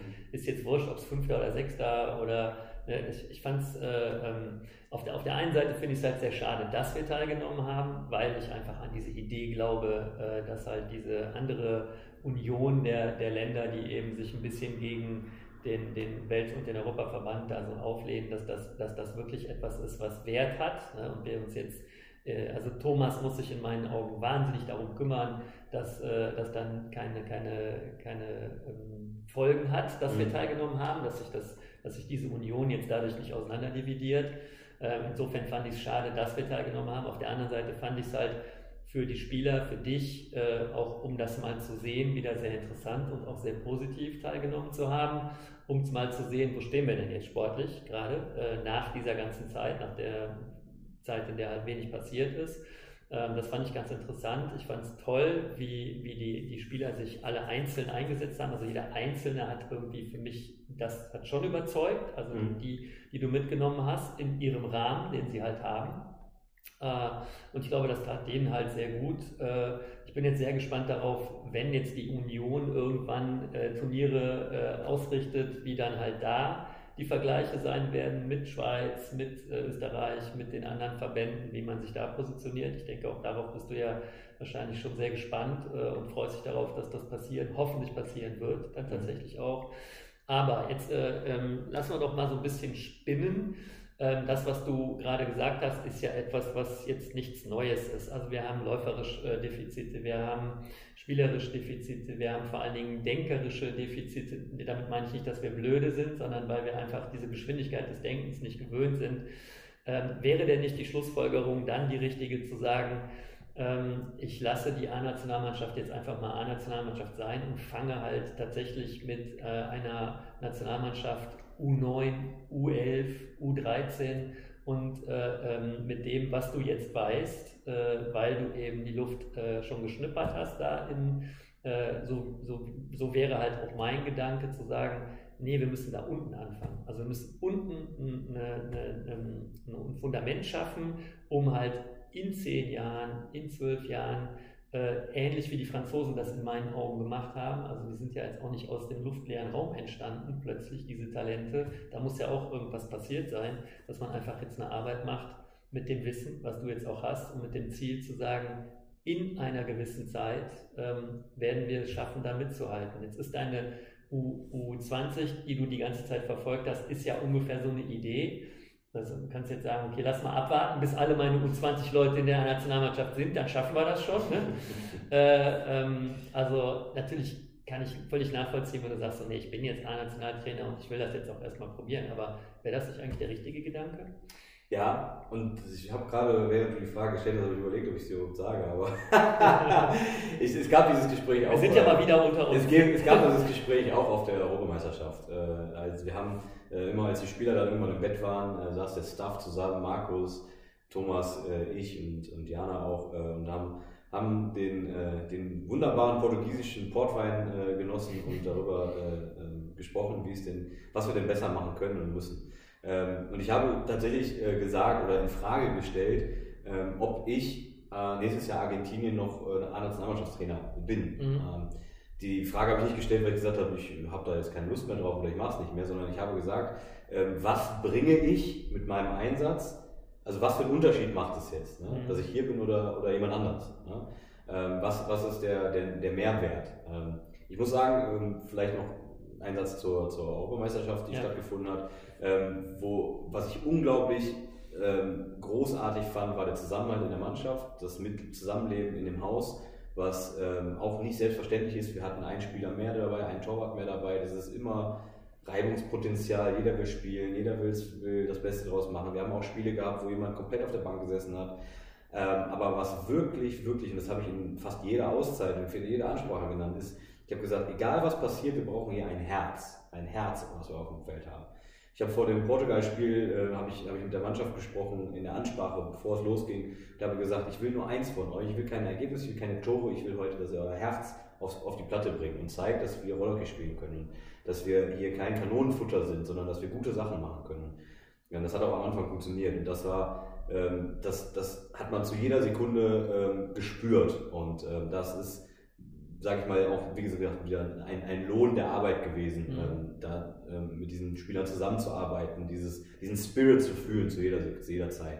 Deswegen glaube ich, dass äh, Argentinien nächstes Jahr nochmal so ein Moment wäre, gerade weil Argentinien ist das größte, größte was man machen kann, äh, World Roller Games in Argentinien, dass ich das schon gerne machen wollen würde. Aber ich habe trotzdem die Frage gestellt, ob, ich, ob es einen riesengroßen Unterschied macht, mhm. äh, weil wenn, am Ende muss man trotzdem sehen, dass wir nur ein limitiertes Potenzial haben und sage ich mal, Teams wie Spanien, Portugal und Frankreich seit neuestem ähm, nicht wirklich gefährlich werden können.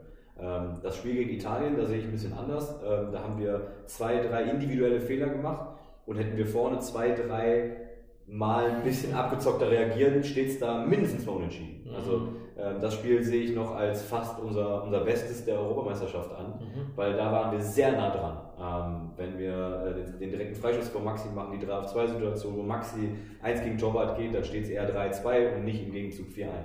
Aber es ist halt leider immer so, wir machen es halt nicht. Ne? Ja. Also, das, also ja. diese, das ist halt so etwas, das, das ist ja wie, wie so eine Wiederholung, weil das, das jeder, der die Nationalmannschaft, wenn wir das gemacht hätten, ja, wenn wir das nicht hätte, hätte, ne, hätte, das ist immer so knapp und ja, das stimmt, das wäre auch so, aber es ist halt nie so. Und da sehe ich halt den Unterschied. Wir sind im Kopf schneller, wir sind auf dem Schießen. Deswegen sage ich, dass wir haben ein limitiertes Potenzial. Ja. Ne, und sage, an Tagen an Tagen kann man sowas mal schaffen, wie an diesem Freitag ja. gegen Italien. Da hätte es passieren können. Ne? Man hat vor 2015 hat man es geschafft, an so einem Tag mal Italien zu schlagen. Äh, aber von Grund auf hat man dieses Potenzial nicht, die zu schlagen. So. Mhm. Und äh, da ist tatsächlich die Frage aufgekommen, was bringe ich als Nationaltrainer, äh, wenn das Potenzial, ich kann das total ausschöpfen, am Ende ändert es nichts an der Platzierung, es ändert nichts an den, äh, an den Ergebnissen. Ist halt ähm, 6 oder 9-0, so ungefähr. Ne? Also. Ja, genau. So, hart gesagt. Ja, genau. Ja. Ähm, und dann habe ich gesagt, was wäre denn, wenn man das komplett umdreht und sagt, komm, ich, ich gebe das ab, ne? lass von mir aus, ich, meine, meine Freundin kann da hinfahren, ist mir egal, als mhm. Trainerin, ne? die macht das auch schon gut. Oder? Und ich mache, äh, fange wieder von null an, von, von unten an. Mhm. Ähm, ist eine super Idee und würde ich auch machen. Das Problem ist, dass man dass das nicht alleine ausreicht. Also es ist so, dass ich in der Nationalmannschaft würde ich zu einem nächsten Problem kommen. Nämlich zu, den, zu dem Problem kommen, dass ich äh, Spieler bekomme, mit denen ich trainieren soll. Und das wird maximal einmal in zwei Monaten sein oder einmal in sechs Wochen, ähm, wo die Spieler nicht gut genug ausgebildet sind, um das weiterzutragen, woran wir arbeiten müssten, um dann in fünf, sechs, sieben, acht, zehn Jahren äh, an dieses Potenzial ranzukommen. Und da sehe ich dass die Franzosen, und das habe ich im Rollhockey-Podcast, den ich gemacht habe, den Rollhockey Live Talk, mit Jens Behrendt, der sich in der französischen Liga sehr, sehr gut auskennt, ja. ähm, er hat es ganz klar benannt, dass, ähm, dass das die Trainerausbildung ist. Ähm, die Trainerausbildung in Frankreich hat, also der, warum die äh, Familie Di Benedetto im Ausland spielt und so stark spielt, ist die Trainerausbildung vor 15 Jahren gewesen. Mhm. Das ist der entscheidende Punkt gewesen. Und ähm, das hat die, die Trainer in Frankreich gut gemacht, das hat die Infrastruktur damit hochgezogen und ähm, dadurch konnten die Spieler ähm, so gute Leistungen im Land zeigen, dass sie inter interessant fürs Ausland geworden sind. Und im Ausland kam der Feinschliff und so ist Frankreich. Und ähm, ich sage mal so, ähm, ich, ich würde mich bereit erklären, das zu machen, die A-Nationalmannschaft abzugeben und äh, nur 15 Nationalmannschaft zu kommen. Aber ich komme da an Probleme. Ich muss Probleme lösen, die vorher in den Verein schief schief laufen, sage ich mal. Ich müsste quasi eine Vereinsmannschaft übernehmen, die ich dann zur Nationalmannschaft mache. Ja, äh, das ist sicherlich das ein Weg, das so zu machen. Ähm, ich glaube aber, dass das halt, dass es, dass es diese beiden Wege gibt. Also mhm. jetzt, mit, ihr habt ja mit der Trainerausbildung angefangen. Sicherlich ist das auch noch ein offener Punkt bei dir, die halt auch noch wirklich zu Ende zu bringen und auch in dem, auf dem Niveau zu Ende zu bringen, auf dem ihr sie begonnen habt. Ähm, das ist natürlich aber wirklich ein sehr, sehr weiter Weg, weil bevor du dann also dann müssen, du musst erst die Trainer ausbilden, dann müssen die Trainer Spieler ausbilden, die du dann irgendwann als U15 übernehmen kannst, die dann eine gewisse Vorbildung haben. Ich war, ich meine, ich habe ja auch mal so ein Projekt angefangen, wo, wo ich gesagt habe, wir fangen halt mit ganz jungen Spielerinnen in meinem Fall dann an. Und ich bin halt bis heute davon überzeugt, dass es halt helfen würde zu sagen, du nimmst halt einen gewissen Pool an, an, aus jedem Verein an ganz jungen Spielern und Spielerinnen und bildest die halt aus und hast damit ein Feedback an die Vereine. Ne? Du mhm. hast halt in dem Moment der andere Weg. ist der andere Weg. Das ist halt top-down. Ne? Ja, das andere genau. ist, ist umgekehrt. Du versuchst halt erst die Masse zu, auszubilden und dann geht das halt nach oben. Ich glaube aber, dass es so rum auch geht. Ne? Und das ist, also weil wir einfach in unserer Manpower begrenzt sind, weil wir gar nicht so viele haben, ne? ähm, wäre das halt ein Weg, wo ich sagen würde, bin ich 100%, von, 100 von überzeugt, dass das funktionieren würde. Du würdest ja quasi eine Vereinsmannschaft kreieren, eine deutschlandweite Vereinsmannschaft kreieren. Natürlich geht das nicht, indem man jetzt nur einmal im Jahr sich trifft. Also dann würde man sich schon, ähm, wir haben halt keine Internate, die wir, die wir irgendwo, wo wir das so machen könnten, aber es müsste halt eine ähnliche Situation kreiert werden. Und ich glaube, wenn du es auf der, auf der Jungsseite machst, ähm, dann ist es halt nochmal, kriegt es nochmal so einen anderen Drive, als es äh, in meinem Fall damals gewesen ist auf der, auf der Mädelsseite. Ne? Und äh, ich, ich halte das für, für eine gute Idee, das zu machen. Ne? Äh, natürlich ist Argentinien, da braucht man gar nicht drüber zu reden, also das, das darf man sich nicht entgehen lassen. Ne? Also das ist. Ja, vorhin mir auch gesagt. ja, ja, das ist, äh, ähm, und ich glaube auch, dass du, dass du das Kapitel auch definitiv äh, noch weiterverfolgen solltest und müsstest und äh, eben auch, was du gesagt hast, bis hin, dass deine U20 dann auch vollzählig in der A-Nationalmannschaft angekommen ist, um einfach auch zu überprüfen, deine These. Ne? Ähm, äh, du hast die jetzt so lange mit dir rumgeschlört, dass du jetzt so lange, dass du jetzt das dann quasi aushalten musst, bis die dann alle da sind. Ne? Dass, das, dass du halt testen kannst, wie, wie, wie erfolgreich ist denn wirklich, weil dann hättest du ja eine Blaupause dafür, wie gut das sein könnte, wenn du das halt noch früher anfangen würdest, um das sehr intensiv zu machen und mit einem Stuff, den du dir wieder zusammenstellst. Und mehr Wissen, muss man auch ja, sagen. Und das definitiv ist, äh, äh mehr Erfahrung. sicherlich vor zehn Jahren noch nicht ja, so weit. Ne? Also auch mit mehr Erfahrung, auch internationale Erfahrung. Also ich glaube, da ist, äh, da müssen wir uns was zu überlegen in, in, in, diese, in diese Richtung, weil was ich daran sehen würde, wäre halt auch wieder so ein, so ein, so ein Leuchtturmprojekt, äh, ähm, wo halt auch junge Spieler und äh, dann wieder sagen würden, ey, ich kann auch schon mit elf oder zwölf in, in so eine Art Nationalmannschaft äh, reinkommen und damit auch äh, eine Ehre dann zu bekommen äh, und das dann in die Vereine zurückzutragen. Ne? Also ja, wir, wir, kommen nicht drum rum, uns irgendwann in der nächsten Zeit vielleicht mal mit, mit mehreren Leuten darüber zu unterhalten, in welche Richtung man da gehen kann. Ähm, aber so dein Fazit generell von der EM, um das irgendwie abzuschließen, war ähm, positives, äh, egal, unabhängig jetzt vom Platz, scheißegal. Ja, äh, also definitiv positiv, ähm, was, was auch das, äh, wie gesagt, zusammen, der Zusammenhalt ähm, war. Ich glaube, keiner ist nach Hause geflogen und war unzufrieden mit der Woche. Was ich ja auch immer als Qualität von dir sehe, dein, dein Coaching äh, be, be, ähm, fußt ja auch auf, auf einem Team. Also dir ist ja das Team und der Spirit des Teams sehr, sehr wichtig. Äh, die Nähe auch zum Team als du als Trainer ich glaube, das ist auch eine deiner, deiner Säulen, auf dem dein, deine Taktik ja auch irgendwie fußt und dir Leute dazu zu holen, die dich unterstützen, in Form ja. wie von, von Markus. Genau, also wie gesagt, es war sehr positiv, äh, das, das, das Team hat funktioniert, also das Team hat funktioniert mhm. Und ähm, da muss man auch sagen, dass ich von 2019 zu 2021 sehr viel gelernt habe. Ähm, wie, es, ist, wenn man äh, hier mal da eine Stellschraube dreht und was man äh, auf jeden Fall beachten sollte, dass das nicht passieren sollte. Und ich muss sagen, von der Sparte aus gesehen, alles hat super funktioniert. Ähm, wie gesagt, sportlich ähm, hätten wir uns gerne den fünften Platz gewünscht, aber dieser, diese, diese, dieser Tag da am, am, Samstag, der fing schon nicht so gut an, der ging nicht so gut weiter. Und als äh, der Penalty-Pfiff ertönt äh, für Andorra, als der Maxi die Füße zusammen gemacht hat und ich habe gesagt, wenn der drin ist, wird es hier ganz böse heute. Und es, äh, er war drin und ähm, dann habe ich direkt gemerkt, es war eine totale Verunsicherung in der Mannschaft. Ähm, sie wollten dann, oh Gott, oh Gott, jetzt liegen wir hinten, wollten mehr machen, mehr machen, sind in zwei Konter reingelaufen, dann war das Ding bei 3-0.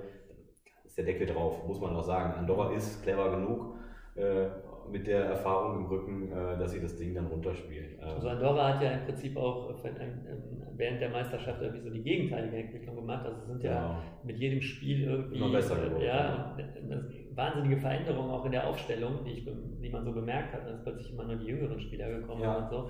Also fand ich auch ganz interessant und wie, also wie du schon selber sagst, ne, Andorra ist jetzt auch niemand, der äh, also ist jetzt nicht äh, Ansbach oder so. Also nee, das stimmt. genau.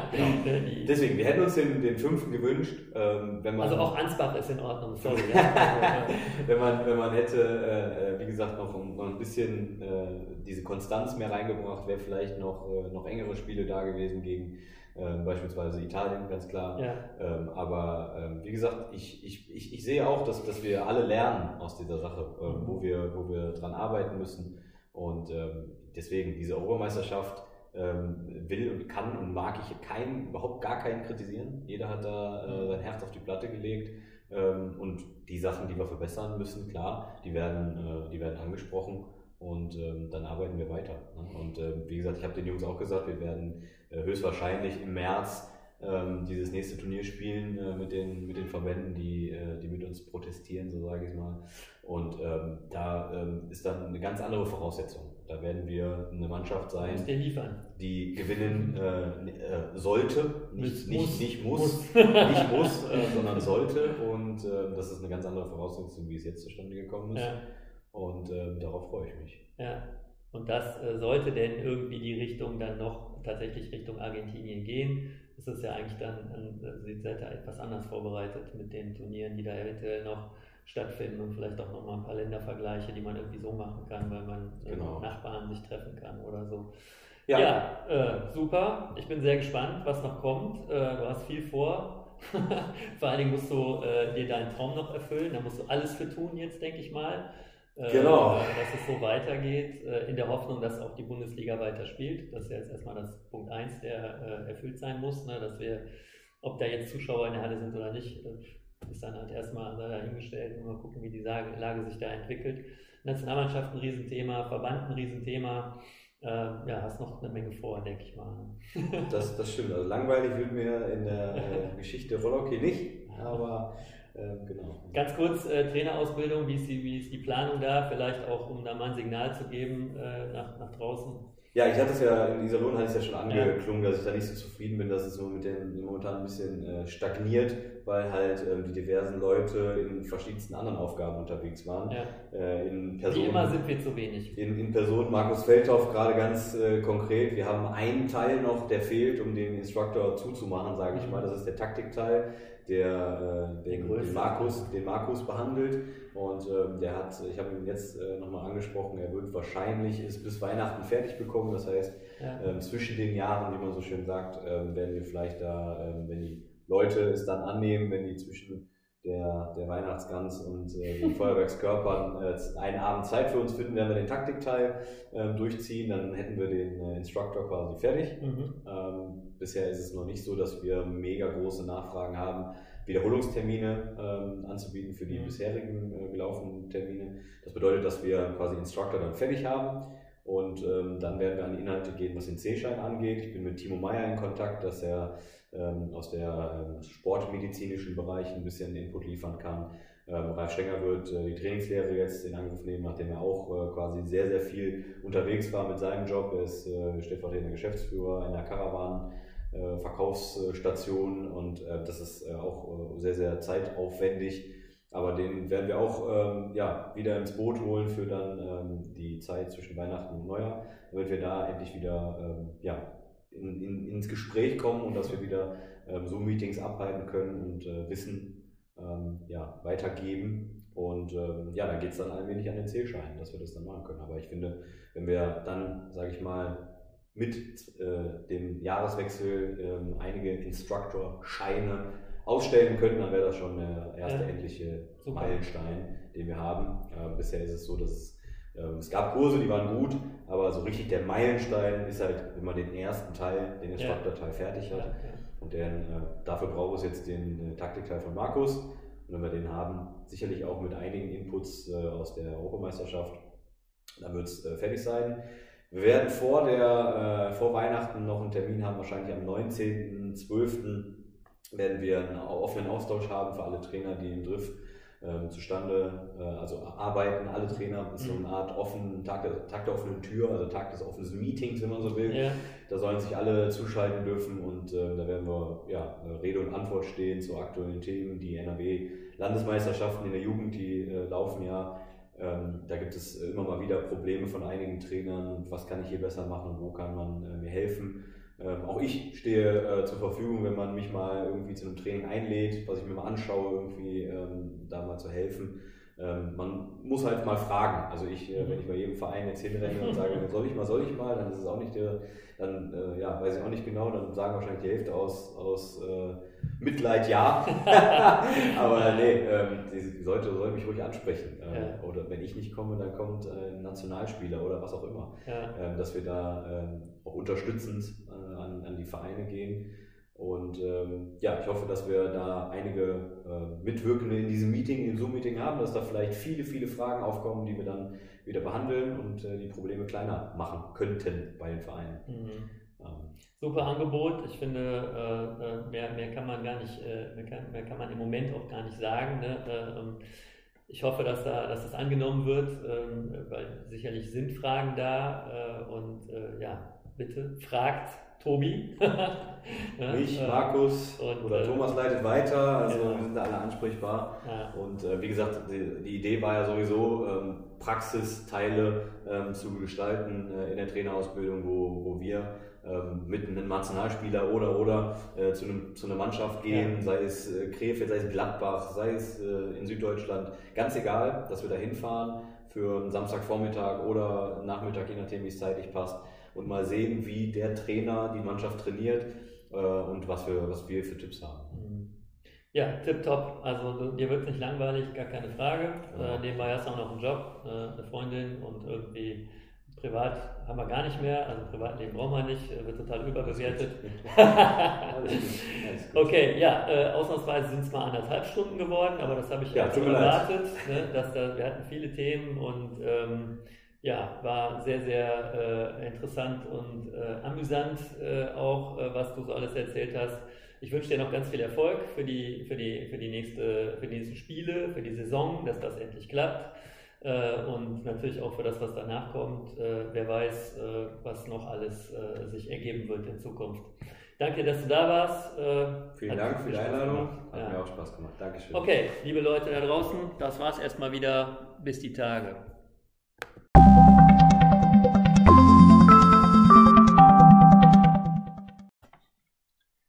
Dies war der Rollhockey Podcast von RH News und Mike Neubauer.